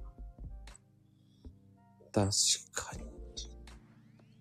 まだでもそれはあるところもあるか。あるあるある。未だに、うん。字もあるでしょうんうん。飲食店もね、ありますからね。そうそうそう。飲食店はそのなんか、板みたいな感じで透明な板を置くみたいなね。ああ、そうそうそうそう。うんうん。そうそう、ビニールカーテン、そうそうそうそう。あったねこれがー。い、や、まだ、まだあるか。まあると思うまだある。過去形になっちゃうけどね。あ、やっぱりつけてるんだ。まゆみちゃんとこも。うん。うーん。そうなんだ。まあね、かけたくなるよね。そう、だって透明のカーテンプラスマスクでしょ？うん。もう、わかんないよね。確かに。わかるわかる。そう、だからビニールのエプロンもなくなった時期あったって言ってたね。ああ、それは言ってた言ってた。うん。そう、人の顔わかんない。話しかけられても、え？ってなる。うん、確あれ、かに。困るんだよね。マスクして、普段さ、マスクしてるからさ。そうね。でもマスクしてようが何してようが見た目でポッとわかる人だからさ。うん。問題ないんだけど、普通のさ、もうその辺の子供たちとかマスクしちゃったらもうみんな同じ顔よ。いやー、ほんとそうだよね。わかんないね。わかんない、マスク姿は。うんそう思うわ。いや、面白いなそうね。じゃあ高校生、あ、そっか、3年間マスク生活。もう顔あんまりわかんないで終わっちゃうんじゃない結局。だからあれよね、しあのー、卒業アルバムなんか、今の中学生、高校生なんかみんな多分マスクだよ。写真もマスクか。そう。そうね。うち、だから、うち、今、中2と高2なんだけど、うん。小6、中3くらいからだったから、その卒業式、入学式も危ういってなって、うん。で、修学旅行も行けないと。うんうんうん。うん。で、結局、上の子が中2の時の修学旅行はなくなって、悲しいなうん。沖縄に行く予定だったのに、がっつりもうなしってなって。で、小学校は、ほんと仙台だったんだけど、うんでもその、一人の先生がどうしても行かせたいと。うん。うん。で、結局まあ同じ山形県内で、ちょ、ちょっとその、違うんだ、山形県内と、その、えっ、と、どこだ？えっ、と、岩手の方に行ったのか。あ、近場で行ったんだ。そう、近場で、その、ひ一人の先生がすごいもうそういう教育熱心というか、もうお前たち卒業してでも絶対修学旅行は行かせてやるからっていう先生がいて、かっこいい。うん、だからその先生のおかげで、まあ近場ではあったけども、まあ行けたから、でもやっぱり行くまでがやっぱりすごかったね。行っていいですかみたいなアンケート来たりとか。うん。でもそれだってわかんないじゃん。うちらだってどうなるか。うんうんうん。うちらもわかんないし、先生もわからないし、そう、家庭によっては、その医療従事者の方とかがいるお家とかは、うん。もうそういうのがダメっていう家もあって、ああ、そっか。そうそうそうそうそうそう。もうだから、なんか、もう誰もかもはわからないじゃん。どうなるか。うん。うん。だったからもう修学旅行のアンケート来ても、行き、行き、い行かせた方がいいか、行かせなくてもいいか、みたいなの来ても、わかんなくね？みたいな。いや、わかんないよ。しあの、ね、どうなるかわかんない中ね、アンケートって酷だよね。そう。で先生方もわからない。でうちらもわからない。うん。うん。でもやっぱり行かせたい気持ちはあるじゃん。一生に一回だし、修学旅行なんて。うん。うんうん。あの、楽しいもんね、子供の時でも。そう、だからちょうどいい、いい時というか悪い時だったよね、うちはと思って。まあ、下の子はまあ一旦、一応行ったんだけど、上の子はもう、ね、その、沖縄の勉強をしてたのに、完全にもうなし。その分お金返しますと。いや、そこの問題じゃないとか思ってね。うんうんうんうん。そういう問題じゃないんだけどなって思いながらも。行かせてやれよって思うもんね。そう。だから行った中学校はやっぱり本当近場？山形の中とかで行ったとこもあった。うちはもう完全になかったけど。いや、でもね、行かせたくなるよ、絶対親なら。そうなんだよね。でも親もわかんなかったじゃどうしていいか。うん。こ、あの、困るよね。そう。どうしますかって聞かれてもわからないじゃん。もちろんだって行ってならない人もいるしさ。際どいよね、そういう選択はね。誰にもわかんなかった。ね、そう、体育祭、文化祭も何もだから行っちゃいけないとかさ。そうだったのよね。体育祭、文化祭もないもんね、それじゃあね。そう。確かに子供的なイベントねえからラッキーと思う場合もあるけどね。いや、いもう親からしたらもうそう、その一、もう中学校なんてたった3年なんか一瞬だからさ。いや、マジでと思ったね。確かに、意外とその中学校の思い出って結構ね、残るからね。そうそうそうそうそう。で、もう今年はうちの上がち高校2年生なんだけど、うん。えっ、と、ハワイだったかな？修学旅行。ハワイ？うん。だっても、結局、えっ、と、関西になったんだよね。大阪、京都、奈良。まあ、それでもまあ行っただけ良かったよね。うん。うん。飛行機、初飛行機だったし、な、もう泣いて帰ってきたけど。楽しくて？いや、酔って。あ マジウケる、みたいな。なんか飛行機が帰り遅れたらしくって、時間。ーうんうんうん。でもすげえ飛ばしたんだって。もうそれにやられたらしくって。もう空港で泣いてで号泣してるっていうね。ああ、怖かったんだね。うーん。いや、多分ね、こ、怖いとかじゃなく、普通に、もう酔って気持ち悪くってっていうね。あ めっちゃ面白かった。ーでもそれは。うちも誰も、うん。もう飛行機経験が私もないから、うん。そのなんか、気圧イコール頭痛っていうのを前日に思い出して、頭痛薬は持たせたんだけど、あ、酔いと思って。もう酔いだけはもう、私が乗ったことないからさ、うん。私が乗って経験してたんだったら、酔い止めもうちにあったから持たせられたのに、頭痛しか頭になくて、もう朝、その頭痛薬だけ持たせて、したらよ、酔いなと思って。で、なんか普通だったらもう先生酔い止めくらい持ってんじゃねえのって思ったら持ってないって、とか言われて。いやー、でも良いかわからないよね。ええ飛行機よよわかんねえな。俺何回も乗ってるけどわかんねえな。いやもう私三半期間やばいかも。ブランコで酔うくらいだから。でも飛行機は経験ないからさ。あ、でも三半期間が弱ければ絶対酔う。そう。で、本当は中学生で乗ってたはずなのに修学旅行なくなったから、ガチのもう今回初飛行機だったから、あ、でもね、ハワイじゃなくてよかったね。もうそうかもしんない。苦痛だよ。乗り、乗り換えあってさ、もう、一回、えっと、東京の方で降りて、そっから大阪に行くっていうのがあって、うんでも、、ハードスケジュールの2泊3日で、で夜ホテルから電話をうちにしてきたんだけど、もうずっと揺れてる、ずっと揺れてる、具合悪いとか言って。それ酔い止めだね、完璧にね。そう。で、先生持ってるでしょ、酔い止めくらいって言ったんだけど、持ってないってとか言って、いや、先生と思いながら。あでもだからでも届けるわけにもでできないし、じゃあ LINE で送るね、みたいなのもできないし。その辺で帰っては言えなかったんだ。あ、なんかやっぱ一応その反行動だから、で、お小遣いも少ないから、はあ、電子マネーで送るしかなかったね。あ、でもね、あの、ペイペイ使えなかったのよ。へペイペイも送ってやったのに、使えるとこないとかって。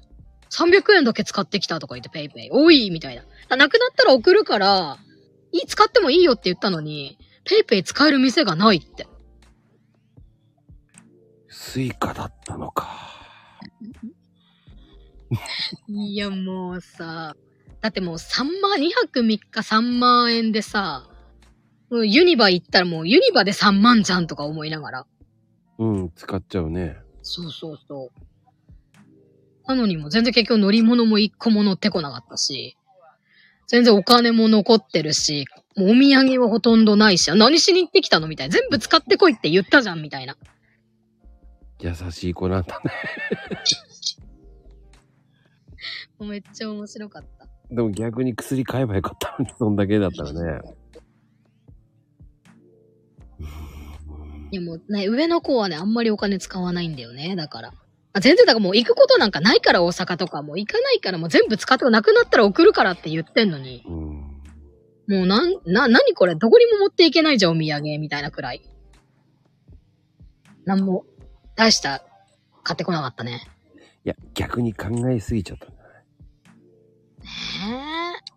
いや、まあ、まださ、若いから大きくなって自分で行こうと思えば行けるけども、うん。ね、今言ってるんだったらさ、って思ったんだけど、高い、高い。それは高いわ。こんな田舎からさ、東京、大阪とか行ってみ？みたいなさ。いや、もう高くて買えないよ、みたいな。確かにね。で、一応なんかその、大阪で使える3000円のその、旅行券みたいなのをもらったクーポンみたいな、その、あの、旅行行ってください券みたいな。うんうんうんうん。そう、それは使わなきゃいけないから、つって。でもアプリ入れなきゃいけないとか朝電話来て。えなんでアプリなのみたいな。入れられないんだけど、来て。それは使わなきゃいけないから、って言って、それは使ってきたんだけど。ああ、ああ、あるね、あれね。これでも簡単にアプリで入れられるんだけどな。そう。アプリをその入手するのに、親の承諾が必要なのよね、うちの子たちの。か。子供、子供、まあ、一応ちゃんと iPhone なんだけど、そのあんまりそういう SNS とかさせたくないから、そういうの入れられないようになってるのよね。親の同意がないと。うんうんうん。YouTube とかそういう LINE とか全然普通にできるんだけど、アプリとか入れますよってなってくると、ほらもうね、高校生のスマホなんかも、ね、自由じゃん。親が管理しないから、確かに。ね、そういうなんかインスタだかそう変、変なものとか言っちゃあれだけど、そういうのバンバン入れてさ、知らないのと繋がってさ、事件巻き込まれたとかあるからさ、うんうんうんうん。うちはだからそういうの入れられないようになってるから、で、朝電話来て、アプリ入れなきゃいけないって言われて、あの、キーワード、キー、パスワード、パスワードとか言われて、寝てるんだけど、みたいな。パスワード LINE で送るっていう。入った入ったみたいな。いや、マジめんどくさーと思って。大変だね、それはね、それで。マジでも面白かった。そう、だからみんなまあ、高校生だからみんなスマホは持ってるけども、うんうちはそういうところなんか嫌だからさ、その、いろんなアプリ入れてさ、そう、出会い系とかさ、出会い系って言い方古いけど、あるじゃん、インスタとかでもさ、友達以外の人と繋がってみたりとかさ、うん。うんうんうんうんうん。だからダメですっていう。か。うーん。やっぱね、親が管理しないとね、今の子って本当に脆いから、うんうん親が忙しいのもあるからしょうがないんだけども、うん。私もほら小学校、中学校っていじめあってたから、うん。親にも相談できなかったのよ。うちはほら親が大変だったから、病気も持ってたし、うん。ね、それで心配かけたくなかったから、私は別にいじめにあってようが、学校にも行ってたし、その親に話すこともなかったし、うん。うん、だから今ほらそういうね、何か学校であっても親に話せないっていう環境になってる子供が多いから、うん。だからね、結構に逃げちゃうというかさ、すぐ自分でね、命を絶つとかさ。うん。うーん、多いよね。やめてほしいよね、そういうのはね。で子供がね、親に気使うんだよね、今の子たちは。親も親で忙しいから、自分が学校で何かあっても、心配かけたくないからって言って話さない子が今多いよね。やっぱそうなんだね。心配かけちゃいけないと思うんだろうね。そうそうそう。だと思うよ。だから私の、やっぱ上の子の友達もさ、その、お父さんお母さんやっぱ仕事で忙しくって、で、下に結構離れた3歳だか、2、3歳の子？がいいる子がいて、同じ高校2年生で同じクラスの子が。そうなってくると、やっぱお母さんも下の子構っちゃうし、仕事で忙しいし、ってなってくると、その子がリス化したとかさ、薬のん、薬めっちゃ飲んで死のうとしたんだけど、目覚めちゃったんだよねって言ってたとかっていうのをうちの上の子から聞いて、うん。それなーっていう。そうなるでしょってお母さん、看護師で忙しいし、子供ちっちゃいのいるし、うんうんうん。そうね。うちはほら、私がね、仕事しないでずっと家にいるから、うちの子供たちは、何でも話してくれるのよ。こうこうこういうことがあったっていうのを全部話してくれるから、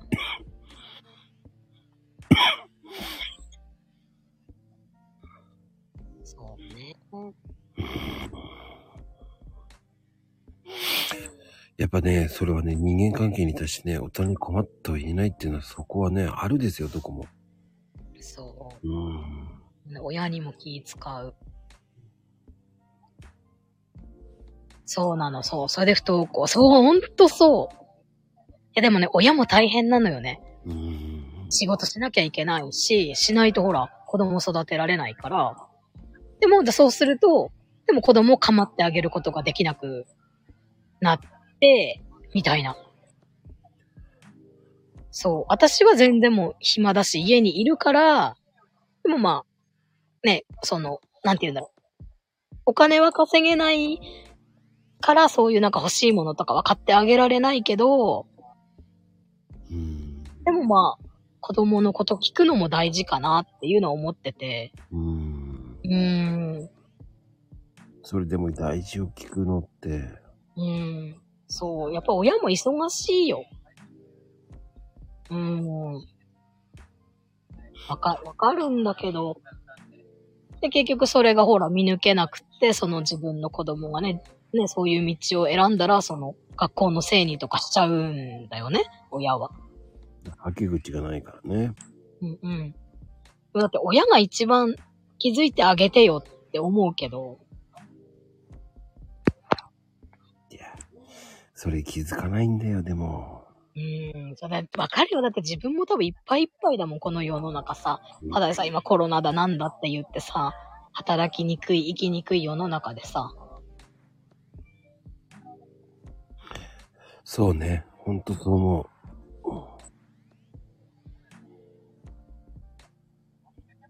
だからそういう、うん、精神的にっていうのもあるだろうね、絶対。うんうんうんうん。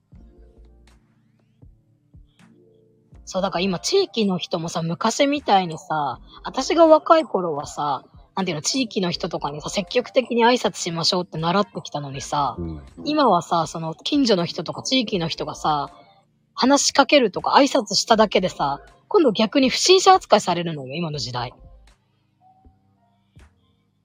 そうなんだ。そうなの。でもさ、僕はどっちかっていうと、そう、お客さん宅とか行くから、うんうん。子供とかにも、こんにちは、つって挨拶するんですよね。うんうん。うん、でもそれが一番いいですからね。そう、あ、そうなんだ。なんか昔はほら、挨拶運動とか言ってさ、地域の人とかに積極的に挨拶しましょうって習ってきたのにさ、なんか、それが、知らない人っていう風になってるんだよね。でもね、えーっうん。とね、挨拶をする地域って、うんあの、犯罪が減るんですよね。うんうんで、それは立証されてるんですよね。うん。うんえっ、とね、どこかどっかのね、村でし、あ、しやったんですよ。し、しかな。あうん犯罪が多かったんですよ。うんうん。で、その地域の人が、こう、挨拶をする。うんそれでね、犯罪が減ったんですよね。うんうん。誰でもいいから挨拶しなさい。うんうんうん。らね、本当は挨拶した方が地域は良くなるんですよね。なるよね。だってみんなが見てて挨拶してるわけだから。そうそう。そうすると、ここはちょっと、バレちゃうなっていかないんだよね。うんうん。挨拶って本当は大事なんですよね。でもなんかさ、学校の教え方が悪いのかさ、うん。不審者とか出てる、まあ、のも、まあ現実あるんだけど、それのせいでちっちゃい子たちが、その、なんて言うんだろう、怪しい人、怪しい人って言ったらもうちっちゃい子から見たら、ね、本当にし知らない人はもう怪しいに見えちゃうからなんだろうけど、うん。そう、なんていうの、知ってる人だと挨拶できるのに、うんいくら地域の人でも、もう不審者扱いになっちゃうんだよね、ちっちゃい子からすると。そうね。難しいのよ、その辺が。難しい。うん。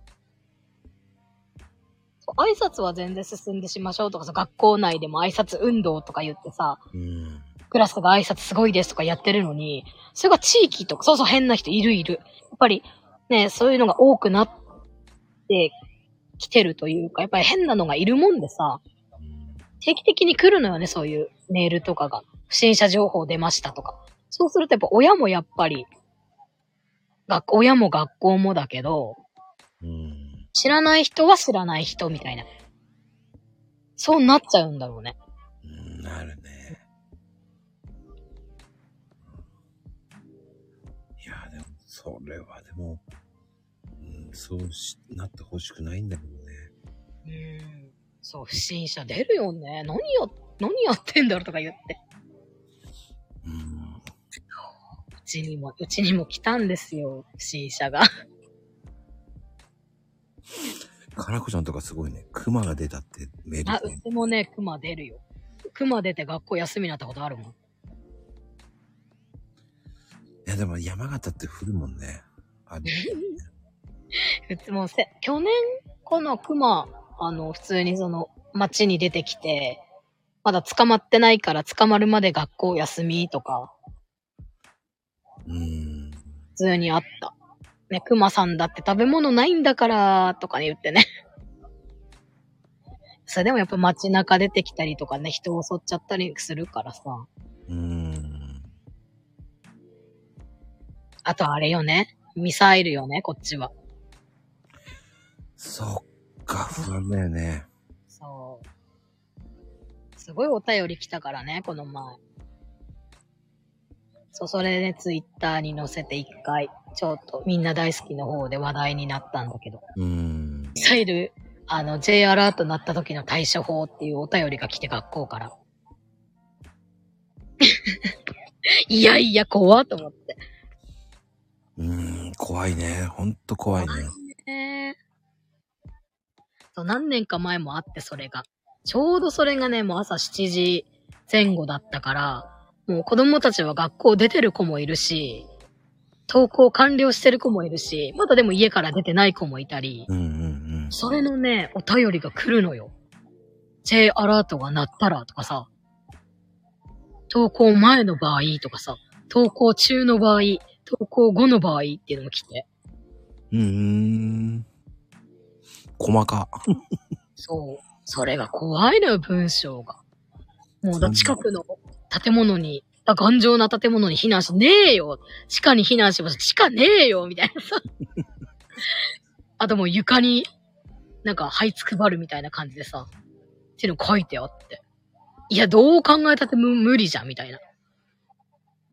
確かにね。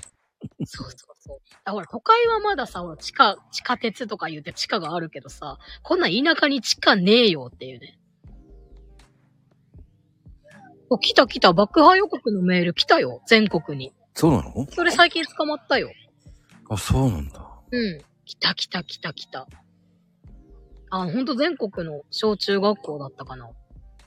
に、その、同じメールが、うん、捕まった捕まった。届いて、なんだっけな。何月何日に、300何、300何十何人の生徒を、あの、誘拐しますみたいなのが、い、なんかね、何ヶ月か続いたよね。何枚か来たね、そのお便り。で、それがもう、全国なのよ。ええそれもおかしな話よね。でもね、同じ、内容は同じ。同じ内容が全国にバーって来て、で、それね、最近捕まったって見た、私。うーん、ちょっと不思議だね。もう暇なのよ。過敏になってるよね、でもね。でも大変だったね、もうおまわりさん。その日はおまわりさんとか、あの、地域の見回り、見守りの人たちが出ますとかっていうのもお便りで回ってきて。その何人誘拐しますってな、日付もちゃんとあったから、その日に全国で300何人誘拐しますってのが来て。ねえ、回った回った。もうパトカー出たりとかさ。もまあ、うそのだろうね。で、結局もちろん何もないんだけども、でもそうやって学校に来たってことはやっぱり怖いじゃん。あったねねうん。え。いや、でも地域によってだろうね。くだらん。本当だよ。でもそれが面白いんだろうね。多分、ヘイちゃんもくだらんことって言うよね、多分ね。だから、その、そんだけ過保護になっているし、まあ、それだけ危険も増えたのかな。うーん。なんかね、なんか、わかんないね。あなんか難しいね、逆に。子供も親に気使う時代だし、逆に過過保護なのかな？っていう部分もあるよね。うーん。本当にそのやばい親もいるわけよ、未だに。文句言うとかさ、モンスターペアレントとかさ、もういるし、全くその親にもか、親じゃ子供には関わらない親もいるし、でもなんかあったらお前のせいだろみたいな感じで学校に乗り込む人もいるし、うん。その辺なんかよくわかんないよね。いろんなのいるよね。いるよ。いるいるもん。だからね、先生も大変だろうなって思うもん。だからそのさ、中学校の部活動も今なくなってきてるんだよね。え、そうなの？そうそう、先生方の負担によりみたいな。はあ、負担になるもんね。で今部活動じゃなくてクラブ活動って変わってて、うん。昔は私がその中学校とかいた時は全員が部活に入りなさいっていう決まりだったんだけど、今は別にいいよみたいな。帰なくてもいいよみたいな。入りたければどうぞって感じなんだね。そうそうそうそう。で、先生がほら必ず、先生がそのついてくれてたじゃん、部活って。その昔、うん。この部活やってましたとか、全然やってなくても必ずその部活には必ず顧問っていう先生がついてたんだけど、それが今度、うん。顧問が大変だと。その、負担だと。だから今は地域の人、昔その部活をやってた人とか、うんあと、その親？ボランティアだね。そう、ボランティア、ボランティア、完全なる。で、今はその、完全にもう、部活っていうのはなくなって、教師はつきませんと。で、やる場合は、その外部の人か、その、クラブ、部活の親が必ずついてください。その、開け閉めも、そういうのも全部してくださいと。丸投げなんだね。そうそうそう。なんか、ある意味いいけど、ある意味めんどくさいね。うん。で、ほら、今、乗り合いとかもできないから、試合行くってなっても、昔はほら、乗り合いでさ、ちょっとうち行けないから一緒乗せてってっていうのもあったけど、今それもできなくなってて、うん。まあ事故があったからなんだけどね。責任取れないから、いや、ほんとそうね。うん。だから本当に昔と違いますよね。だから、顧問がいないっていうのも本当がっかりだしね。うん。同好会じゃんと思うし。だからやっぱ部活しない子がふ、まあ全然いいんだけどね、しなかったらしないで、問題はないし、ほら、もともとね、ちっちゃい頃からやってきてるんだったら、そういうね、外部のね強いところに入ればいいしう、ん。うん。って思うけどね、やっぱお金もかかるよ、やっぱ、うん、まあ、ど、の、何の部活でも。いや、ほんとそう思うん。う。いや、ほんと今のその事情って違うな。違うね。逆に今そういうリアルな話を聞けるってすごいなと思うし。うん。やっぱりこう昭和とか僕なんかほらね子供いないからうん。もう止まってるわけですよ。うんうんうん。でもそういうのを聞くと、ああ、やっぱり大変なんだなっていう。で、本当に子供を育てる、育てづらい国じゃないですか、やっぱ。うん。それがね、もうちょっと改善してほしいよなっていうね。それはね、思うけども。うん。けどもね、何もしてくれないんだよねっていうのが、やっております。やっておりますって言ってるだけなんだけどね。やってないです。ねちゃんとさ、国民の税金で1000万もらってるわけじゃないですか。うん。それくらい働いてくれよと思うもんね。うん。せめてさ、そんな美味しいもの食べれないでさ、こう、会議を開いてさ、なんか弁当とか出ないのおかしいとかさ、うん。そうじゃないでしょって思うし、自分の体裁が欲しいのかよって思うしね。うんうんうん。だからほんと時代が変わってるんだなっていう、その、当にね、住みにくい。うーん、いつからこんな住みづらくなったんだ、この国と思いますよね。いや、もう昔からなんじゃないかな。うーんいや、ほんとそう思う。うん、あ、でも、かなこちゃんは元教師だからさ、おーうん、中学のね。あ素敵。でもほら、やっぱりほら、部活があるから、ね、3ヶ月休みだしっていうのは、結局それサービス残業なわけじゃないですか。うん。うーん、結局、先生も責任取りたくないっていうのもあるわけじゃないですか。うんうんだからこうん。うん。う、やれる部活っていうのが限られてきちゃう。うんうんうん。それっていうのは、うん。ね、いいようで悪いですよね。うん。うん。だって、その、クレームもね、うん言ってダメでも言えない、言わなきゃダメだっていう人もいるわけじゃないですか。うんうん。ね、言って治るんだったらラッキーっていう考えなわけじゃないですか。うんうん。でも、それは違うんじゃないって言いたくなるけどね。う。うんん。いや、大変よ、先生は。うん。うーん。こうなると本当に先生って大変なんだな。かなこちゃんはね、社会科の先生だったんで。おー、すご。やっぱ先生もほら、ね、やっぱ病む先生もいるしさ、うん。でやっぱりその若い先生が妊娠してさ、急にいなくなるとさ、それに文句を言う親もいるわけですよ。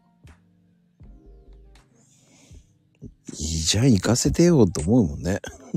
もう担任を持ったからには、最低1年はいてくれと。うん。うん。そういう親もいる。その急にほら妊娠して、うん。その公務員は産前産後発週は、もう、あの、産休ですよって決まってるから、うん。うん。いくらその1年、学、学年、学級持ったとしても、妊娠したせいで、先生1月から産休入るんだってってなってくると、それが気に入らない親が、はってなるわけ。うん。うん。うん。うん。そこで切れたりとか、なんでだよって、ね、先生だったらちゃんと見ろよって言いたくなるわけでしょ？うんうんうん。っていう人もいいた。うんいる。だから、その、本当に言い方ちょっとあれだけども、うんあの、子供を上上手に産む先生がいて、もう3月に産休入りますと。もうま毎回って言ったらあれだけど。もうんう。3月だったらもうそのクラス終わってるから、文句言われないと。で、まあ戻ってくるのはまあいつでもいいとして、でそれがちょっとでも、その、まだが学年終わりじゃないのに、そう、妊娠したりすると、はってなる。最低1年はいろよ、つって。うん。うん。うん。うん。そうなるよね。うん。そうそうそう。結構いる。で、なんかあまりにも、先生、担任が若すぎると、若いからって文句言う人もいるって聞いた。いや、それはいるよ。うん。でもね、そのクレームつける人もね、うん。自分で首絞めるようなもんじゃないですか。うん、そうそうそうそう。うん、結局、後からさ、大変な思いをするわけじゃないですか。うん。だそういうのもね、結局、リスクマネージメントとして考えてるのかったら、あんまり考えてないような感じで。うん。ってなふうに思いますよね。う。うんん。じゃあ逆に言うとね、深いな、この回。深いよね。そうなのよ。そうね。本当にそう思う。あるべき姿が本当に曖昧になってるっていうのが一番良くないですよね。うん年齢を気にする親って結構いて、うん。その、私もそうなんだけど、私も若い親だから、なんかそれだけで、子供は同級生なんだけど、自私が若いってだけで、え、話合わないよ、あのお母さんとか言われたことあるし、え、あのお母さんまだ20代だよ。話し合うわけないじゃん。とかってなんかそういう、いや、勝手に決めんなよって言いたくなるよね。聞こえる風に言われたりとか。うん、ほんと嫌な世界ね、そういうのもね。もう関係なくないみたいな。私こういう性格だから、年下でも年上でも、もう敬語使わないし、うんもうせんもう担任の先生とかもそうだけど、もう、そうフレンドリーだから。そう、なんかそういうのを、そういう目で見てくる人が、い、いたね、若い頃は。もう私も36になって子供たちも大きくなったから、うん。そういうのないけど、下手すると20違うお母さんとかやっぱりいるわけ。そうね。うんうん。でも、子供は同い年じゃん。うん。でなんでそこが、ね、なんか悪いのみたいな。別に早く産んだから、ね、なん、なんて悪いとかじゃないけど、うんまあ、ある、あるのはわかるよ。若いうちに産むとさ、あの、子育てできないとかさ、子供殺しちゃうとかいう事件があるからそう見られるのかもしれないけどさ。でも、年いって産んだってさ、ねうんえ、ねえ、ねえとか言って。いや、うん、わかるよ、すごく。うん。年、まあでも、年いったら年いったでも、ほら、それで婚活、妊活してさ、できなかった。ようやくできた人もいるわけだから。そうそうそうそう。うん、やっぱいろいろいる？でもね、その中でね、結局、試練がいっぱいあるわけじゃないですか。うん。うん。それを乗り越えてきて、きたわけじゃないですか、大人になるって。うんうんうん。だから本来ならそういうのも、まあ昔はね、こう悪いことしたらうん、近所の人のおじちゃんが怒ってくれたわけじゃないですか。なあ、今はないね。うん。それがもう体罰だもん。そのほら、昔は、廊下に立たされるとかさ、先生に叩かれるとかがあったんだけども、それはもう体罰だから、それもできないと。だからその体罰の定義っていうのがさ、廊下に立たすぐらいいいじゃん。そうそうそうそうそうそう。一人の親がこれはないだろうっていうからそうなっていっちゃうわけうんじゃん。、そうそうそうそう。うん。でも、自分たちに育ってきた環境ってそうじゃないかったでしょって言いたいんですよね。そう。普通にその、お父さん、自分の親じゃなくてもうん。怒られる。だって嫌いだから怒ってるわけじゃないじゃん。うん。うん。で自分だけそのね、違う風に怒られたり殴られたりはダメだけど、うん。みんな一緒じゃん。悪いことしたら怒られるじゃん。うん。うん。そうそうそうそう。それが今、そういうのがダメってなってるから、だよくわかんない時代よ。うん。まあ、難しい時代になっちゃったね。本当になんかもう楽、なんかいろんな意味でもう楽楽かもしんないけど、うん。めんどくさいかなみたいな。あの、昔ね、俺なんか市内でケツ叩かれたりとかしたからね。遅刻、あの、校門の前でさ。いるじゃない。うん。行き過ぎはダメよ。行き過ぎはダメなんだけど。でもそれもなんかやっぱ愛情があるってわかるじゃ。うんんうんうんうん。うん。でも、今も先生、そういう先生いんのかね体操着の体育会系の先生がさ、笛持ってさい、ない。いない市内持ってさ、待ってるわけですよ。そういうのがもうダメだと思うんだよね。うん。でも俺はね、市内ぐらいはいいんじゃないかと思うんだよね。うんうんうんうん。それがね、そのお尻ぐらいパル軽く叩くぐらいだったらいいんじゃないと思うんですよ。うんうんうん。何でもそうだと思うんですよ。やりすぎちゃうから問題になるわけで。うんうんうん。でも、その住みづらくさしたのはやっぱ日本だからね。うん、そうそうそうう。ん。本当に不思議だよね、そこは。うん。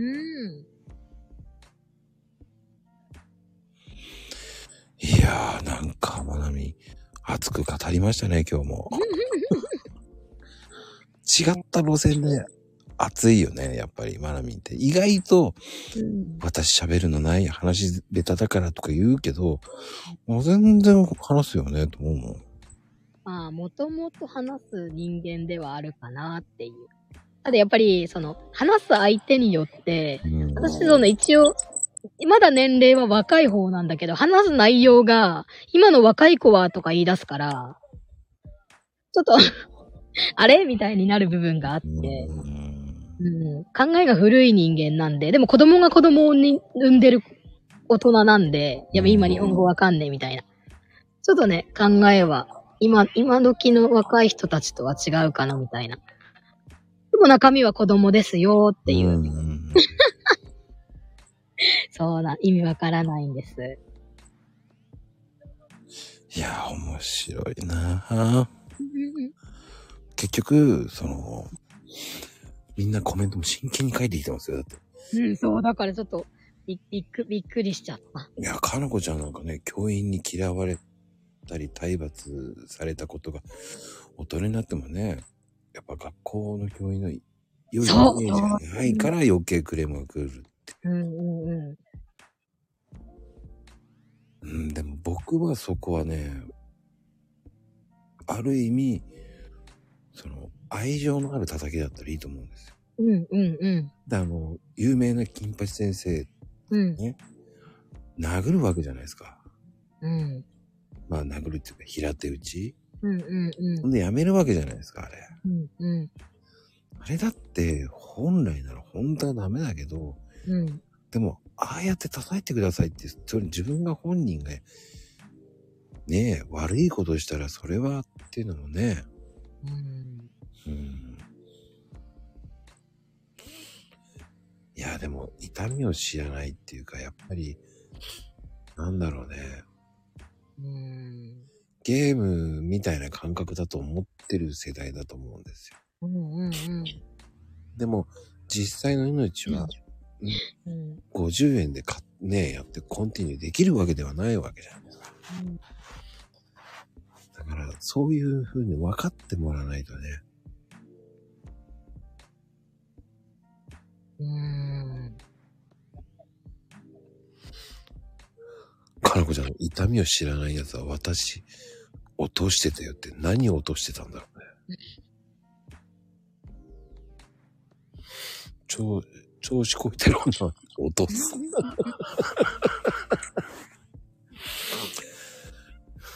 ああ、言葉で違う違う。締め落とすじゃないんだね。びっくりした。俺、柔道技で締め落とすかと思っちゃった。ああ、そうかもしんないね。それがかっこいいって思うのよね、若い子は。それでほら、そういうのに影響されてバカなことしちゃう子とかいるじゃん。だからさ、あの、昔さ、あの、ロッキーを見て、みんなやべえ時代じゃねえ。わかりやすく言ってるけど、まあ、ロッキーとかもそうだけど、何でもそうじゃないこう、その、映画を見て、すこう、そうなってしまううん。逆に言うと、まあ、東京リベンジャーズが流行るのもわかるけど、うん。ちょっと前に、今日から俺はって流行ったわけじゃないですか。あーあったね。見てないけどあったね。あれも流行ったわけですよ。うんうんうん。ああいうのもか、っこいいと思うんだろうね、そういうのが。そうそうそう。うんうんうん。だからその成長しきれない子がさ、二十歳のとかの成人式で暴れるわけじゃん、うんさそれがかっこいいと思ってるのよ。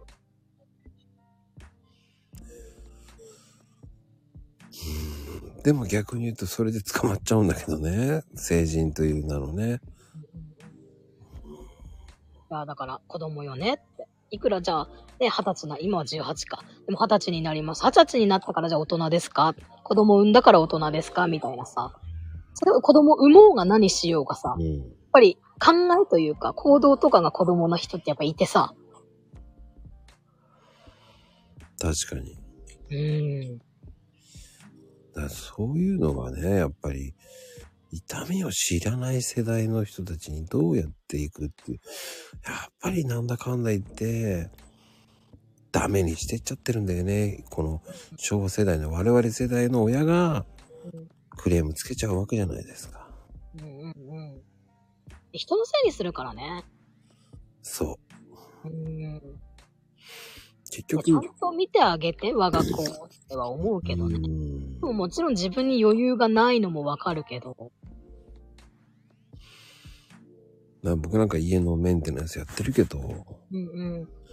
こんなはずじゃないとか言われても、うん。いやいやいや、縦売りですよって言いたいんですよ。うんうんうん。縦売りっていうのは、うん。どうしても、ね、同じ作りだから安いわけであって、うんうんうんうん。いや、こんなのおかしいだろ。手抜きじゃねえかっていうね。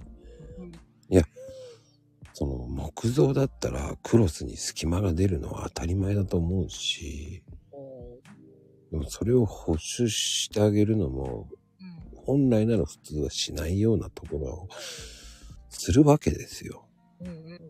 半分クレームみたいな言い方をされるわけですよ。でも本当にそれを知ってて買ってますかっていう。その辺がね、こう、言えばいいという考えなのかなとか。うん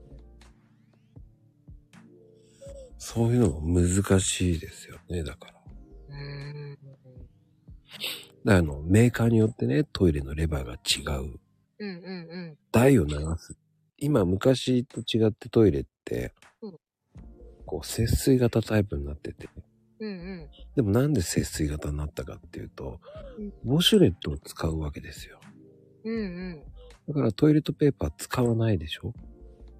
あだから勢いよくっていうので、まあ、どっちか、手前か、その、押すかで、うん。トイレメーカー違うんですよ。おそんで今日ね、めちゃめちゃ怒られたそんなの言ってくんなきゃわかんねえって。ーうんいやいやいや、ね、レバーがありであるんだから、うんそれぐらいは見ましょうよ、つって。そんな分かりづらい説明書なんか見るわけねえだろって言われたんですよ。いやいや、そのために説明書ってあるんですよ。うん教えてくれてない、聞いてないとか言って。いや、聞いてないじゃないと思いますよ、つって。いや、それはあんたが悪いとか言うんですよ。めんどくさいね。そうなんですよ。うーん、だからね、お大人な子供もいっぱいいるんだよね。うーん。だっていくらね、40、50になったって子供、中身が子供の人は子供なんだよね。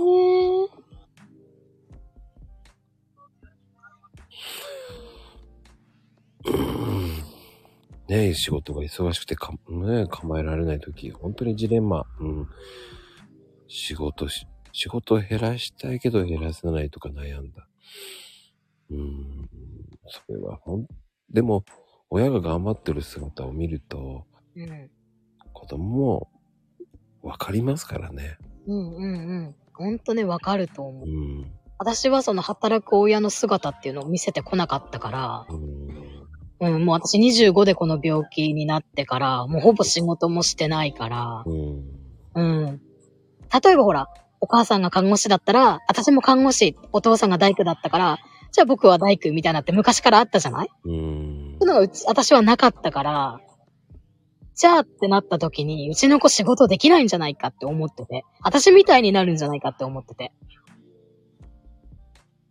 でも、もううちの長女はもうい今1年、1年以上バイトしてるけども、うん。みんなもお母さんお父さん世代なんだけど、仕事場の人は。それもやっぱり可愛がってもらってて。でもす、すごいな。人徳だよ。甘え上手なんだろうね。うんポイント押さえてんじゃない？多分。ねえ、すごいと思う。でもそういうのも、そのうん、マナミンのうん。他も見てるからだと。そう、そうだって言われて、最近、ちょっと納得するように頑張ってる。うんいや、頑張らなくていいんだよ。納得いいんだよ。だってこういう話が普通に対等と話せるってね、マナミンはうんめちゃめちゃすごいことなんだから。い でもね、気に入らない人もいるのよ。や、それはさ、100人いて100人じゃない？うんうんうんだ。って、俺だってそうだよ。うん。うちのコーヒーがうまいっていう人、いや、ああ、うんうん。あの、そんなことないだろうっうんていう人もいるし、うんうん。でも、僕は、その、いや別にいいんじゃないって思うし、だからその、ね、美味しいコーヒー飲めばいいじゃないですかっていう、うん。否定する人もいるけど、いやいや、そういう飲み方もあるんだって思ってくれればいいと思うし、そんなの10人が10人そんなような言葉返ってくると思ってないし。うん。だから、自由にどうぞ考えるのっていうね。俺はそれでいいと思うし。まマナミンもそれはそれでいいと思うんだよね。うん。俺はその道を行ってほしいな。うん。だから面白いんだけどね。うん。ただ、ちょっと日本最近おかしいなっていうのもあるよね。結局、ね、クレームが多いわけじゃない。うん。クレームが多いっていうのもおかしいよね、と思うし。ねえ、ないんだよね、もう、みんな、自分にも。だって運動会だってさ、場所取りってさ、い夜中に並んでる人もいるわけじゃない。ねえ、そこでテント張ってバーベキューしてる人もいるわけじゃない。やべえ。それは違うだろうって思うしね。うん。うん。いや、そんなの書いてないし、とかよ。おー。いや、そうじゃないんじゃないっていうさ。それは、さすがにないな。うん。まあ、1時間前とかには並ぶけども、うん。前日とかはないな。で、今はその並び屋代行っていうのもあるわけですよ。おー。うん。そういうね、隙間産業でやってる人もいるわけですよ。おーね、前日から並んでくれる代行会社があるわけですよ。すげえ。でも、そういう時代だっておかしいよなと思うんですよ。じゃあ、それで前日から並んでた人が、じゃあ、それでね、取れなかった人は、じゃあ2日前からいればいいのかなとか思うわけじゃないですか。うんうん。そしたら全部さ、それがどんどん前倒し前倒しになっちゃっちゃうわけで、うんうん。それの光景を見たさ、子供たちはどう思うんだって思うし。うん。だって明日が運動会だっていうので、もう親親が並んでて何やってんだと思うしさ。うんうん。そういうのもね、ちょっと変える。ちょっと違うんじゃないっていう。うんそれを見たね、子供もそうなっちゃうもんね。うちの親もしてたからみたいなさ。うん。俺はね、そこでこ子供はドン引きすると思うし、うん。それが、が、ね、そこまでして、うんパパは見てくれ、見たいんだ。そうそうそうそうそう。そうなるかもしれないよね。そういう家の子供だったら。そうなんだよ。うちの親すげえだろうって言っちゃうかもしれないもんね。うん前日から並んでんだそうそうそうそうそうそうそう。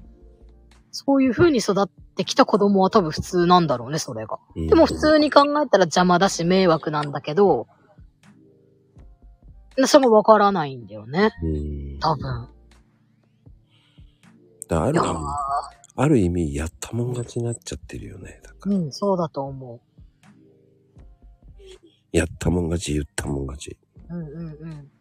だそういう時代になってしまうのは良くないよね、だから。うん。ね、そう、正しい、正しい親の形とかさ、子供の形はそれぞれわかんないけどさ、やっぱね、おかしくなるとこはおかしくなるよね。なるねどれが正解はないけど、うんダメなことはダメっていうのはあると思うけどね。うー、難しいよね。そう、すごい、今日真面目な話。難しいわ。私もじゃあ親、おまあ一応子供は産んだけど、立派な親ですとやっぱ言えないもんね。それがある意味、マナミンの親らしさ。うーん。でも、一般的にそういうふうに思ってない人って、うん。立派に育てていますけど何かっていう人も多いわけよ。うんうん。朝まで生テレビ。みんなでガチ討論。うん、ガチ討論だよね。うん。そうね。面白いね。そうだね。いや、でも私もなんだかんだ真面目な部分があるからさ、うん。逆に子供たちも私みたいなこういうストレス溜めやすい体になっちゃったらなっていうのもあるけどね。マミ、それは考えすぎだよ。うーん。うん。って僕は思う。うん、結構いろいろね、すっごい考える私は。自分がこうだからっていうのをめっちゃ考え、自分のせいでみたいになる。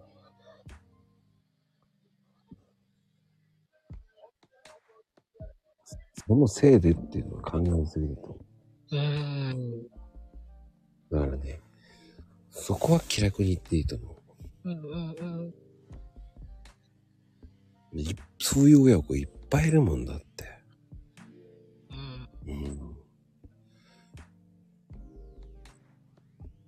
いやー、そう言ってね、親が自己中、子供が切る、子供は生還してる。切れるね。うん、やっぱりそういうに、二種類になるよね。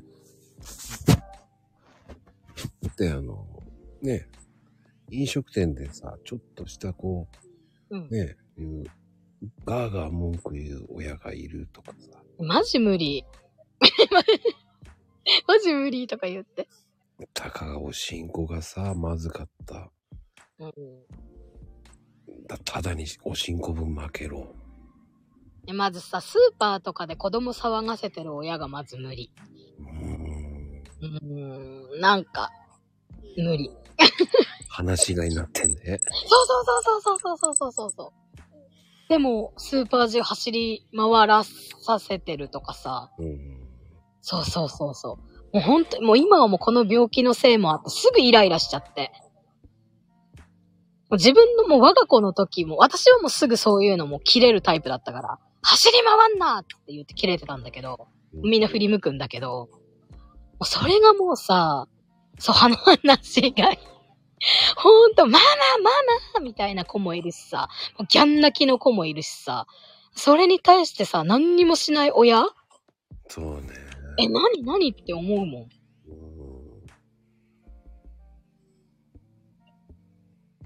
もう本当にもう、なん、なんかね、それこそうちの妹がもう飲食店で働いてるんだけど、うん。その、ラーメン屋なんだけど、注文して持ってっても、普通はほら、来たからどけなさいとか言うのに、ずっとゲームしてるとか、スマホのゲームしてるとか、何にも言わないんだって親が。それ普通よ。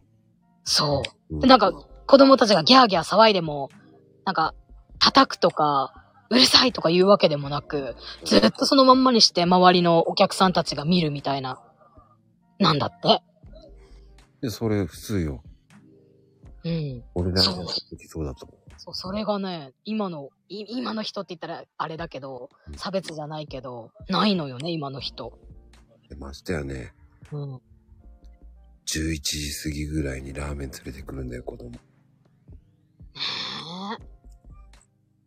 嘘でしょとか思う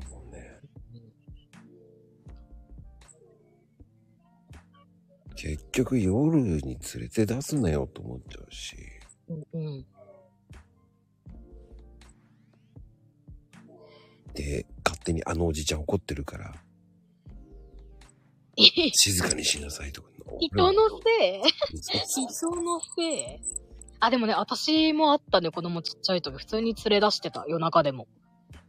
うんうん。でもさ、最低限、そういうのはね、ちゃんと教えてきたつもりではあるから、スーパーで走るとか、騒がないとか、人のせいにはしなかったね。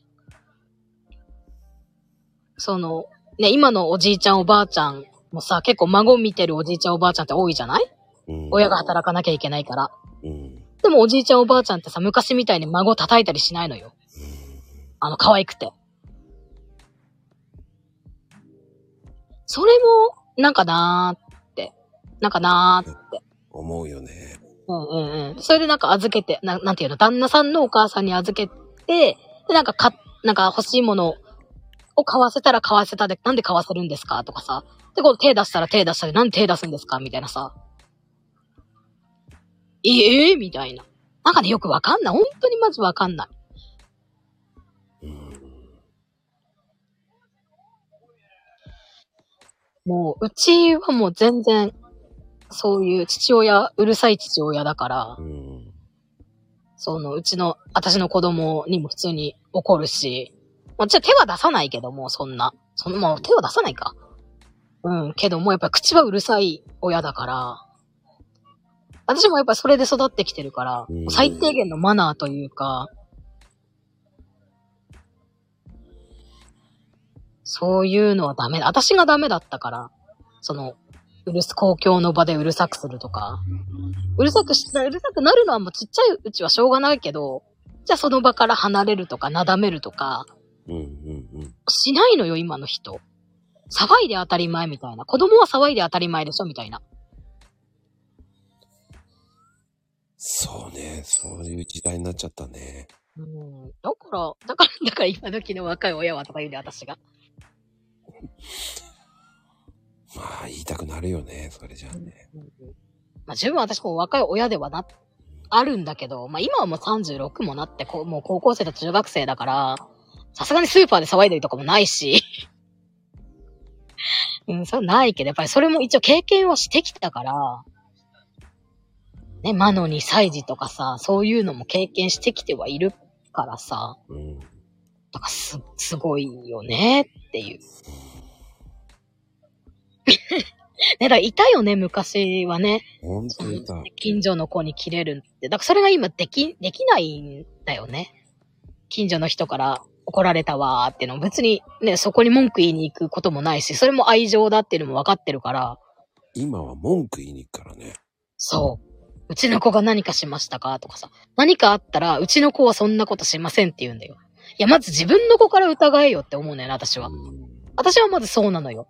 もしなんかトラブルがあって子供がそうやって言った時に、お前がなんかしたからななったんじゃないの？ってまずうちの子から聞くのよね。うん。でもそうじゃないと。そうなったらもちろん学校に電話するんだけど、うんまず自分の子から私は疑うのよ。なんかしたんでしょ？つって。それがね、もう全部もう、うちの子が、うちの子はそんなことしませんっていう親が増えたかも。そういう親に限って実は見てないんだよね。うん。自分の子供のこと。そうね。あうん。藤ちゃんがいいこと言うね。うちの子に限ってってね。そうそうそうそう。いや、見てないじゃん、お前、みたいな。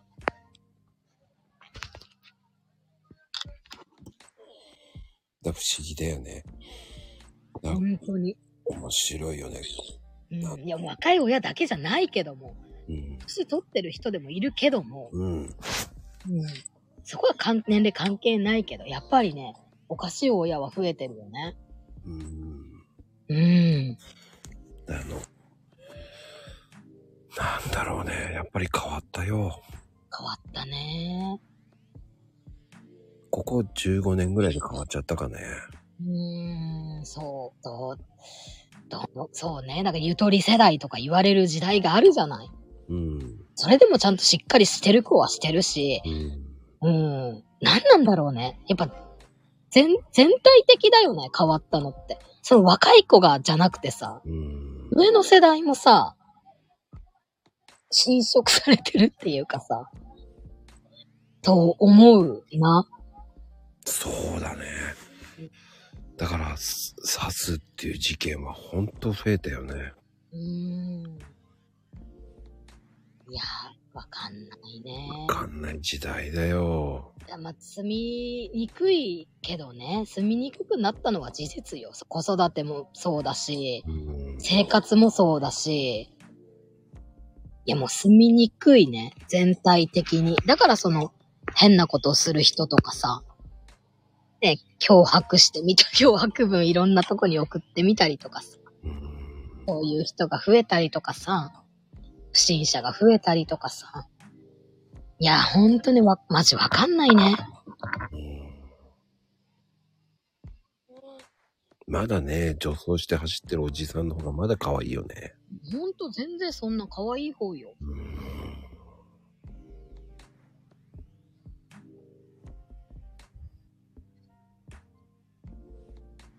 そうね。切れ、切れる。ねわかる。いや、特にね、70代はね、切れるね。そう。わかる。うちの父親ももう今74になって仕事辞めてさ、もう何、何にでも切れるもんね。あのね、職人さんでね、うんうん。こっち住所教えてんのよ。うんうん。ダメだわかんねえ。帰るって言って帰っちゃったもんね。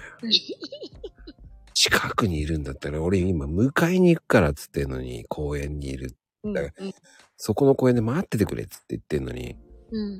ダメだわかんねえよ帰るよそんな。子供みたい。ふざけんなじいさんって言いそうだったもんね。そういう職人さんも多いのよ。いいでもなんか昔、昔っぽい職人さんは嫌いではないかな。いやー、でもね、それでももう、もう一回電話して、迎えに行くから、どこにいます？そこにいてくれっつって言って、もう迎えに行ったもんだって。そんなあげくの果てにはこんなとこわかんねえよ、なんていう。ウケる？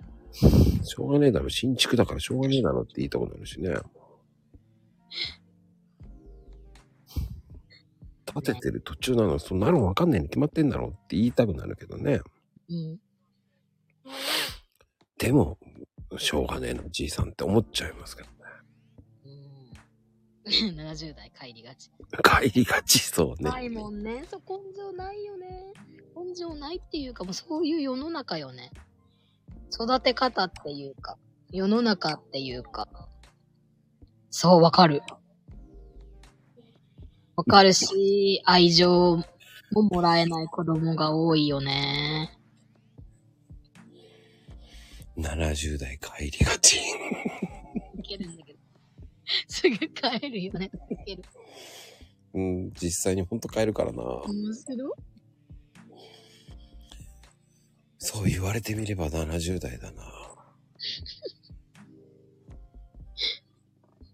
不思議。自分中心世代なんだね。あ、そっか、関係あるのかな。あー。思議な時代でしたからね。いや、いないからな、その時代。僕もわかんないけど、ただ、そういうのあるよね。好き勝手にやって稼いで、稼げたからじゃないのかな。でもいいよね。あー。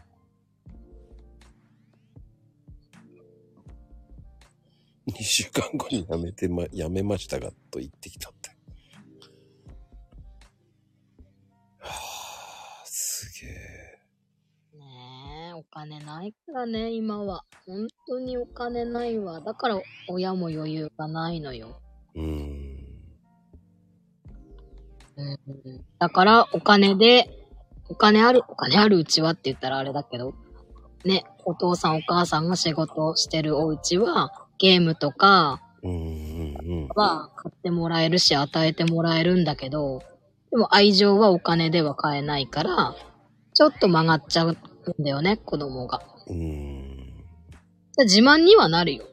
俺このゲーム買ってもらったんだぜ、とかさ。なるけど、でもじゃあお金あげるからって1万円ポンってもらったとしても、それは愛情ではないから。そうね。うん。いやー、でも、気がつけばもう2時間だよ。すごいね。毎回2時間コースよ、私みたいなね。いや、そうじゃないよ。でも、今までマコルームって1回と行くのよ。こういう話しちゃうと。ねマナミン、私は話すことないわよ、なんて言うけど、全然あるじゃん。え。全然ないですよ。やったよ、こんだけ。全然ないですよ。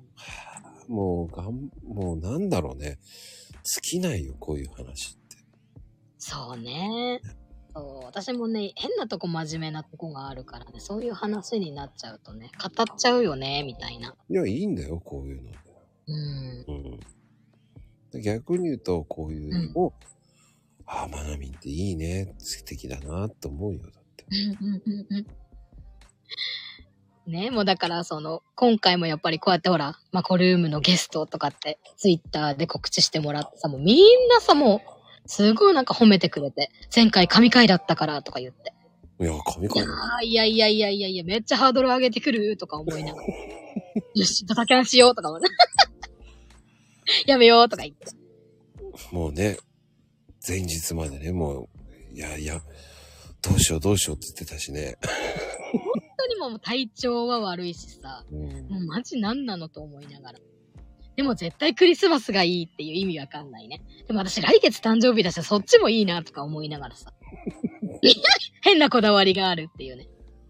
ね、クリスマスがいいって言ったもんね。25空いてるの？とかね。そう。心配になってよ、だから逆に。そう、クリスマスなんですよ。でも、いい思い出になったな。う んいやいやいや。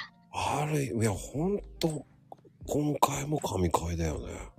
いやいやいやいやいや。ねどうしてもね、熱く語っちゃいますね、この辺。語って欲しかったから語ってもらいましたけど。真面目なんです、実は。こんなんで。ねえとさんとか言ってね。いやーでも、で、終わった後ね、こうこの回が終わるとね、マナミンの回が終わった後、ヘイちゃんと話した時に、うんいやー、マナミン暑かったねー、なんて話するんですよ。ねいやー、よかったー、とか言ってね、あの悪魔が褒めるんですよ。そうなんです。唯一褒めるマナミンだもんね。ねえ、ちょっと、ねえ、知らないうちに私のファンクラブが、みたいな。できてるね。そう、いるんです、実は。そうやっぱね、いろいろ苦労してきたんですよ、こんなんでも。いや、そうよ。すごいうん承認ですからね。そうそう。前回の、前回のお話、もうぜひ、聞いてほしい。暗くなるよ、暗くなるよ。あんなん聞いたら暗くなるも普段なんかもうネガティブなんだから。いやー、そんなことないと思うけどね。もうネガティブ人間ですよ。もう私なんて私なんてって言ってるんだから毎日。うーん。俺はでも、それが変わると思うけどな。ぜひ読み聞かせ。うん。いねえ、絵本のやもう機会があれば。朗読もね、やってほしいと思うし。ほんと思ったよね。うん。うん。俺はそれでね、5、600円でも最高で5、600円はいくと思うもん。ねだからほら結局私は外に出て仕事ができないから、そういうのができたらいいなって思ってるけど、なかなかじゃあ自分から、ね、対してそのテクニックとか何もないのに、じゃあこれでね、200円だ300円だってなったら逆に申し訳ないっていう気持ちの方が大きいから。そうなんですよ。別に歌も上手いわけじゃないし、そういうのでね、やっまぱりもう褒めてもらうのがなんか、どうしてもキャーみたいになっちゃって。褒め慣れてないんで、スタイフってね、音楽結構みんなやってる人多いから、うん。ファンはすごい増えると思うけどな。いやー。朗読もさ、リクエストで受けますって言って、500円で受けますとか言ってやっていいと思うけどね。うん。で、自分がやりたいのだけで、うんうん最。初やってって、リクエストあったら、うん。500円で受けますよってやる。うんうん。ファンつくと思うけど。特に朗読、歌、マナミーは絶対に来ると思うけどな。あら。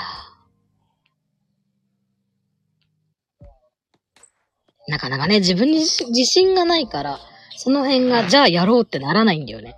もちろんそうやって言言ってくれる人はいるんだけども、いや、私なんかにがやっぱりも、もう、根っこにあるから、うんまあ、ヘイちゃんがね、スタイフも捨てたもんじゃないよっていう自体がすごいと思うけどね。あの方はもうヘラクルカード一生懸命やってますからね。そうそうそうそ11枚でやってますからね。う。ね44枚って言いますけど、うん、でも、朗読はね、人間性が出るから、俺はマナミンみたいな人が言やった方が、うん。心に染みるもんだと思うけどな。うんうん。ああ、俺がプロデュースするしかないのか、マナミンを。ああ。うん、俺できると思うけどね。おお。うん。じゃあ、まこちゃんと一緒に。マコピーになるね。マコピーになっても、ま、まこちゃんも抽選当たるようにして。やるんだね。いやでもね、マーナミンは俺絶対やれると思うから。うん。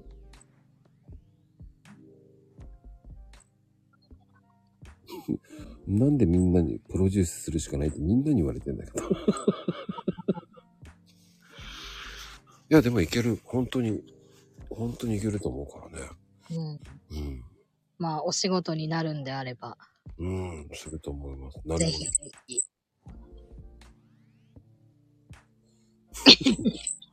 ど。合いますのノリで。アイドル育てちゃいました、みたいな。遅くはないよ。嘘ー。こう、スタイフのね、朗読会のアイドルを目指せばいいんですよ。おそう思います。いやー、でもね、長々と、ーうん。とまなみありがとうございました。いいえ、こちらこそありがとうございました。次ね、第3弾。あの、いや、めっちゃある、めっちゃある。えー近々1月にね、誕生日にやりますからね。もう1ヶ月後じゃん。えーリクエストいただきましたからね。誕生日にやりますから。やべえ。こじゃあもうここにあれだわ、もうペイペイの QR コード載せておこう。もうなぜか第3弾決まっちゃいましたね。えー第三あ、来月のね、27です。1月の27で36になります。イエーイとか言ってね。そうね。じゃあ1月の27日、えー第3弾ですね。早っちょっと間空けません。1ヶ月後です。やばーい、やばーい、えーそ、今決まりました。やばーい。え、同じ誕生日？えー。お、すごーい。じゃあ、あの、二人をゲストでね、誕生日おえー、すごーい。おーい。いたんだね。すごいね。と、葵ちゃんも一緒一緒なんだ。すごいるんだね。い。いくつなのかしらとか聞いて。すごっ。年もね、近いんですよ。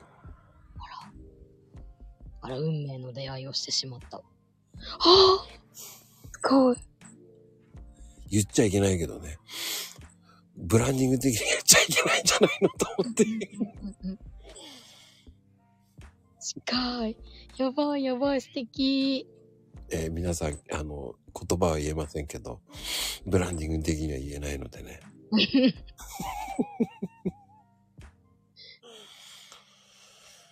あえて俺は知ってたけど言わなかったんだからね。でも、30代ですからね。うん、まだ、えまだなんとかみたいな。だね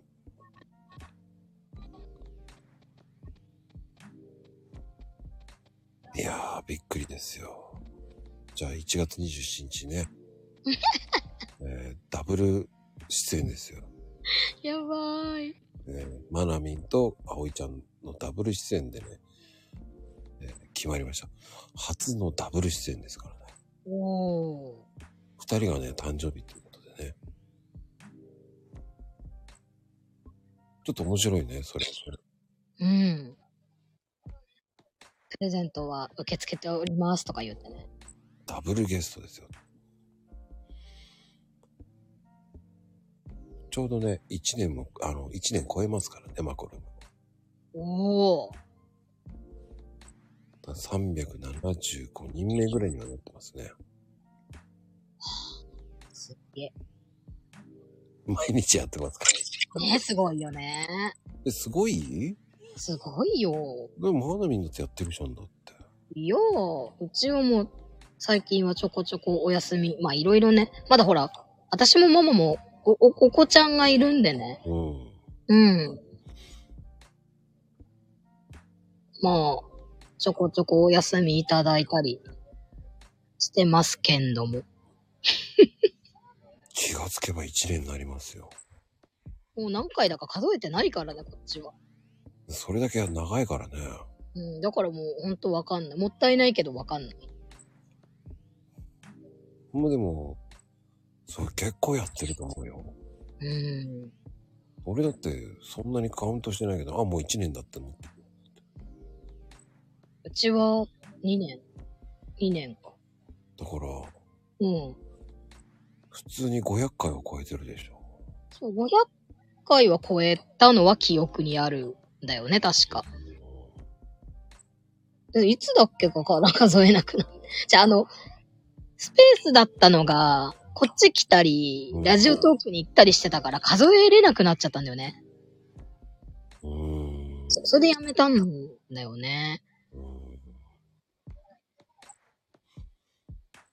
いや、もう数えとけばよかったって思うけども。いいそう、500以上はやってる。うん、500以上やってますっていう番組でいいんじゃないの？そう、なんかまた1月1日から数え始めるとか言ってね。うん。だねママンとマナミンがやってるから、うん俺も負けられないと思ってやってる。いやいやいやいや、もう何にも何にも。いや、そういう人がいるから、僕はまだまだだと思ってますから。もう全然井戸端会議だからね、うちらは。変わんないよ、こっちも。え、子供、子供がさ、とか、今日さ、あれあってさ、みたいな、ほんとマジ、LINE 通話でやれよみたいなことしか話してないからね。こいや、マコルームも変わんないって。毎日そんなんしかやってないよ。うちの子がさ、とかさ、スーパー行ったんだけどさ、とかさ、学校でさ、とかもそんな話ばっかりよ。いや、でもそういうもんですよ。いや、それでもね、もう、聞いてくれる方がいるんでね。それが面白いんですか？ら。あ、ほんと、よかった。もうだから何回やめようと思ったか。でも、何かしらやることに何かが意義があるから。うん。僕も、なんとなくやって、そして、こう、こういう会話でいろんな人と話すると、うんやっぱ刺激をもらえるからいいもんね。うん。いや、だってもう聞き上手だもの。そうかなうん、そうそうそう。だからもう、私どっちかというと、もう聞いて聞いてタイプだから、うん。NG もないし、うん。もうだから、あ、聞いてくれるってもうな、の思っちゃっても、じゃあもう2時間コースよね、になっちゃうんだよね。もう2時間半コースだけどね、もう。全然これがさ、ただ、うん、そうだよね、とかいう返事だったら、もう私もすぐそういうのってわかるから、相手の気持ちが。あ、なんかこの人もう飽きてるなって分かってくるから、それがあると、あってなるから。そう、もう聞き上手ですよ。もう私もう今日も短時間で終わらせようって思ってたもん。体調も悪かったし。すっごいもう体調悪いような喋り方するかもしれないとも思ってたし。そう。スイッチ入っちゃってるね、今。発作もいい感じにちょっと収まってきて、うん飯も食ってレーシーとか言いながらね。うん。あ、今はね、今はちょっと落ち着いてます。朝、豚腹飲んで、ずっとちょっと息苦しかったんだけど、今はおかげさまで。え、おかげさまでとか言って、ありがとうございます。ね、なんか急に昨日、夜中に、発作に襲われ、過呼吸気味になり、ウェーイみたいなね。何のウェイだよっていう。もう何がストレスかわからないからさ、私みたいなこういう変な性格だと。何がストレスなのって生きてきたもんだから、ちょっとなかなかね、大変なんですよ。そうね、わかる。ただ性格がこんな性格だから、まあ、り、り、理解してもらえないわけではないんだけど。ま難しいよね、人間、みたいな。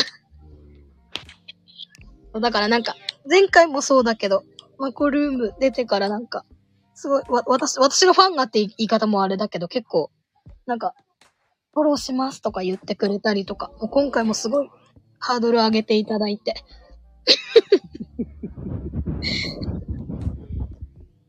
いや、でもやっぱり、今回も神回だよ。いやいやいや。そう、もうヘイトさんなんかやっぱり付き合い長いからさ、ヘイトさんもさっきなんかツイートしててさ、前回神回だったので、やめてやめて、そういうのやめてみたいな。で知ってるからこそ言えるんだなって思うけど、本当もうここで初めましての方で前回からその、ね、フォローしてもらった方とかもいてて、うんで。もやっぱり普段の私のツイートとか見てても闇じゃんみたいな。闇ツイートばっかりじゃんみたいな。やっぱ苦手な人は苦手だからさ、そういうの。でもそこは全然ね。俺が見てる中ではそんな闇じゃないけどね。いやもう闇し、闇しかねえとか言って。まあ、俺はでもたまにリプしてるじゃん。見うん、そうそうそうそう。もうそれがめっちゃ嬉しいの。だから本当にさ、やばいもう消えたいとかさ、もう息苦しい死ぬとかいうのにも対し、なんかやっぱりそういうのにさ、いいねとかしづらいんだけど、私的には全然してもらって嬉しくて、あ、見てくれてるんだなって。やっぱ私結構夜とか夜中が一番発作来たりとか、怖くなったりとか寂しくなったりすることがあって、うん。もう全然なんかやっぱりそういうツイートに対していいねを押せないっていう人がいるんだけど、なんか生きてんの辛いなとか言ったりとかさ、呼吸苦しいなっていうのを普通にもうツイートしちゃうから、それに対してちょっといいねしづらいなっていう人が多いんだけども、全然もういいねしてもらっても、もう本当一言、頑張れって言ってもらうだけでも実は嬉しくって。難しいんだよね。俺どっちかって無理しないでねって言っちゃう。うん、そうそうそう。でも、ね、無理し、無理するのが私なんだけど、でもそれ全然そういうコメントとかいいね一個でも嬉しくって、うん、やっぱ結局夜中は一人だから、寂しくなるのもそうだし、え、ママなんかもう9時になると寝ちゃうからさ、まあね。で、だ、誰かに電話するっていうのもなかなかさ、それもやっぱり気使っちゃうし、誰かがでも必ず起きている人がいると、もういいねしてくれるだけでも実は。だってこんなさ、もうネガティブツイートにさ、大丈夫とか言うのも多分めんどくさいよね、普通の人は。私も多分そうなるもんって思うけどね。いや、でもさ、こうやってマクロムってもって話してるから、うん。そういうの知ってるから大丈夫だけど、そう、だからマジさ、もうみんな優しくって、もうほんとすごいよね。と思う。まあでも、この時間までやってるから、うん。逆に遊びにくださいよ。そう、そう、わかる、それもわかる。ほんとな、ほんと聞いてるだけでも結構うん。楽になる時もあって。でもだ、ダメな時ももちろんあるんだけど、うん。もう、お音がダメとか、声がダメの時もあるし、うん。なんかでも寂しいなって思って、うんそういうの聞くのもいいんだけど。そここで遊んでくださいよ。皆さん楽しんで。ね、ほんと。ね、もうみんな素敵よね、ここにいる人。いや、ありがたいですよ。そういうふうに言ってもらってね。皆さんもね。うん。これ聞いてる方もいっぱいいますから。そうだ、すごいなと思って。もう、ね。いや、本当に今日もね、いや楽しかったな。ありがとうございました。よかった、日付超えなくて、みたいなね。いや、でもね、1月27日決まりましたからね。やべえ。やべいやー、いヘイちゃんがいい回だったってあんまり言わないからね、また。え。うっさん。もう定定型文的にあるそれ。いいって打つと出てくるみたいな。あ、ピッて打つや打つやつはね、起きてる人ですから。今日は珍しくね、寝落ちしてる人少ないですよ。ええうん。あ、そうね、ここであの、さっきね、サンちゃん、サンちゃんいたんですけどうん、うんうん。サンちゃんね、25日、今日誕生日だっそうそうそうそうそう。毎日お弁当見てます。た。おめでとうございますってさっきコメントしたんだけど、もういないかな？あもういないね、姉ちゃ。んもう、マジお弁当の盛り付けさ、すごい上手で。私も一応毎日さ、お弁当作ってるんだけど、私あの、盛り付けが下手で。いや、でもあれ写真の撮り方よって言ってこの間話したんだけど。やば。やば。私もちょっとたまに載せたりするんだけどう、ん。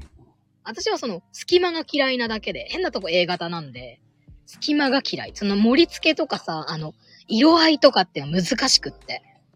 あのね、うん。斜め45度ぐらいで撮るのが そこ。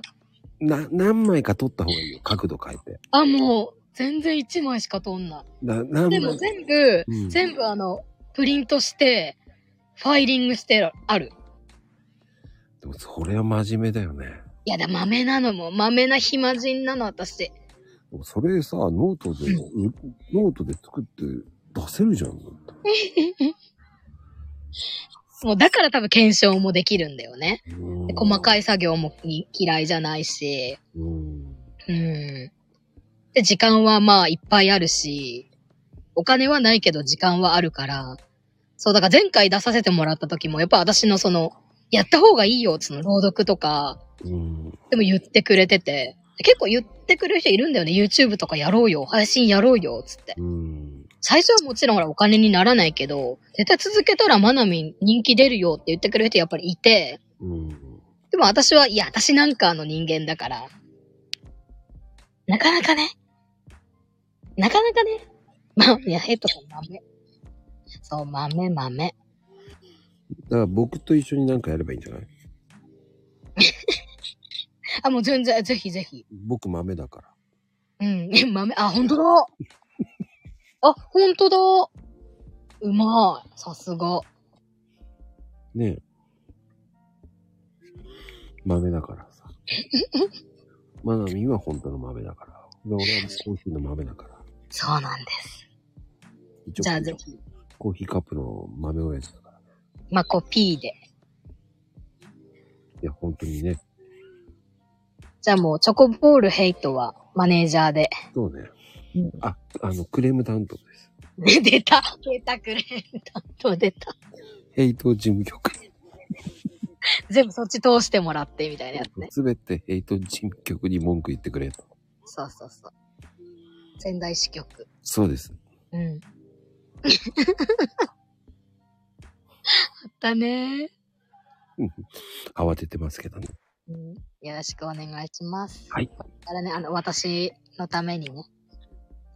あ私のために働いてくださいとか言ってね。うん。苦情はヘイちゃんがすべて受け持ちますから。そう任し、あ、任しといてくれって言ってますよ、この音。すごい優しいですね、ほんと。ねえ、ほんと。いいやつなんです。とか言って。何目線なんだ、私は。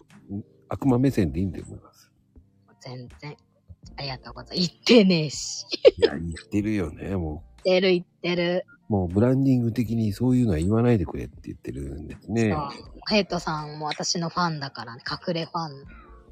もうね、全然隠れてないな。うん、軽くなりましょう。うん。そう。明日からツイッターもね、えー、か、あの、解明しますからね。ちょ、ちょっとね、もうわかる、わかる大人にはわかる、ちょっとした、いけない解明の仕方。えーリップのコメントはチョコボールで。ボンバイエじゃなくなる？もう私はもう、ずっとボンバイエ阻止運動を一人でや頑張ってるんでね。いいですね。そう、絶対もう、忖度しません。絶対アンケート真面目に答えます。でチョコボールを入れてくださいっていう感じは。そうそうそうそうそう。もうボンバイエじゃなくて、今度からチョコボールに変わりますみたいな。来年からはね、もう今年も終わるんでね。そうです、そうです。そう、来年からはね、もう変わらん、変わっていかないとね。私もね、その、年女なんでね、何かできるようにしたいなとは思ってるんですけどね。体がなかなか動かないっていうね、甘えを発症してるんでね。いいんです、いいんです。自分のペースでやりましょうん。う。うん。いやじゃ、あ、その時はお世話になります。はい。ってなことで、ありがとうございました、はい、本当に。ありがとうございました。皆さんメリークリスマスでした。ありがとうございます。おやすみなさい。おやすみなさーい。おやすみカプチーノー。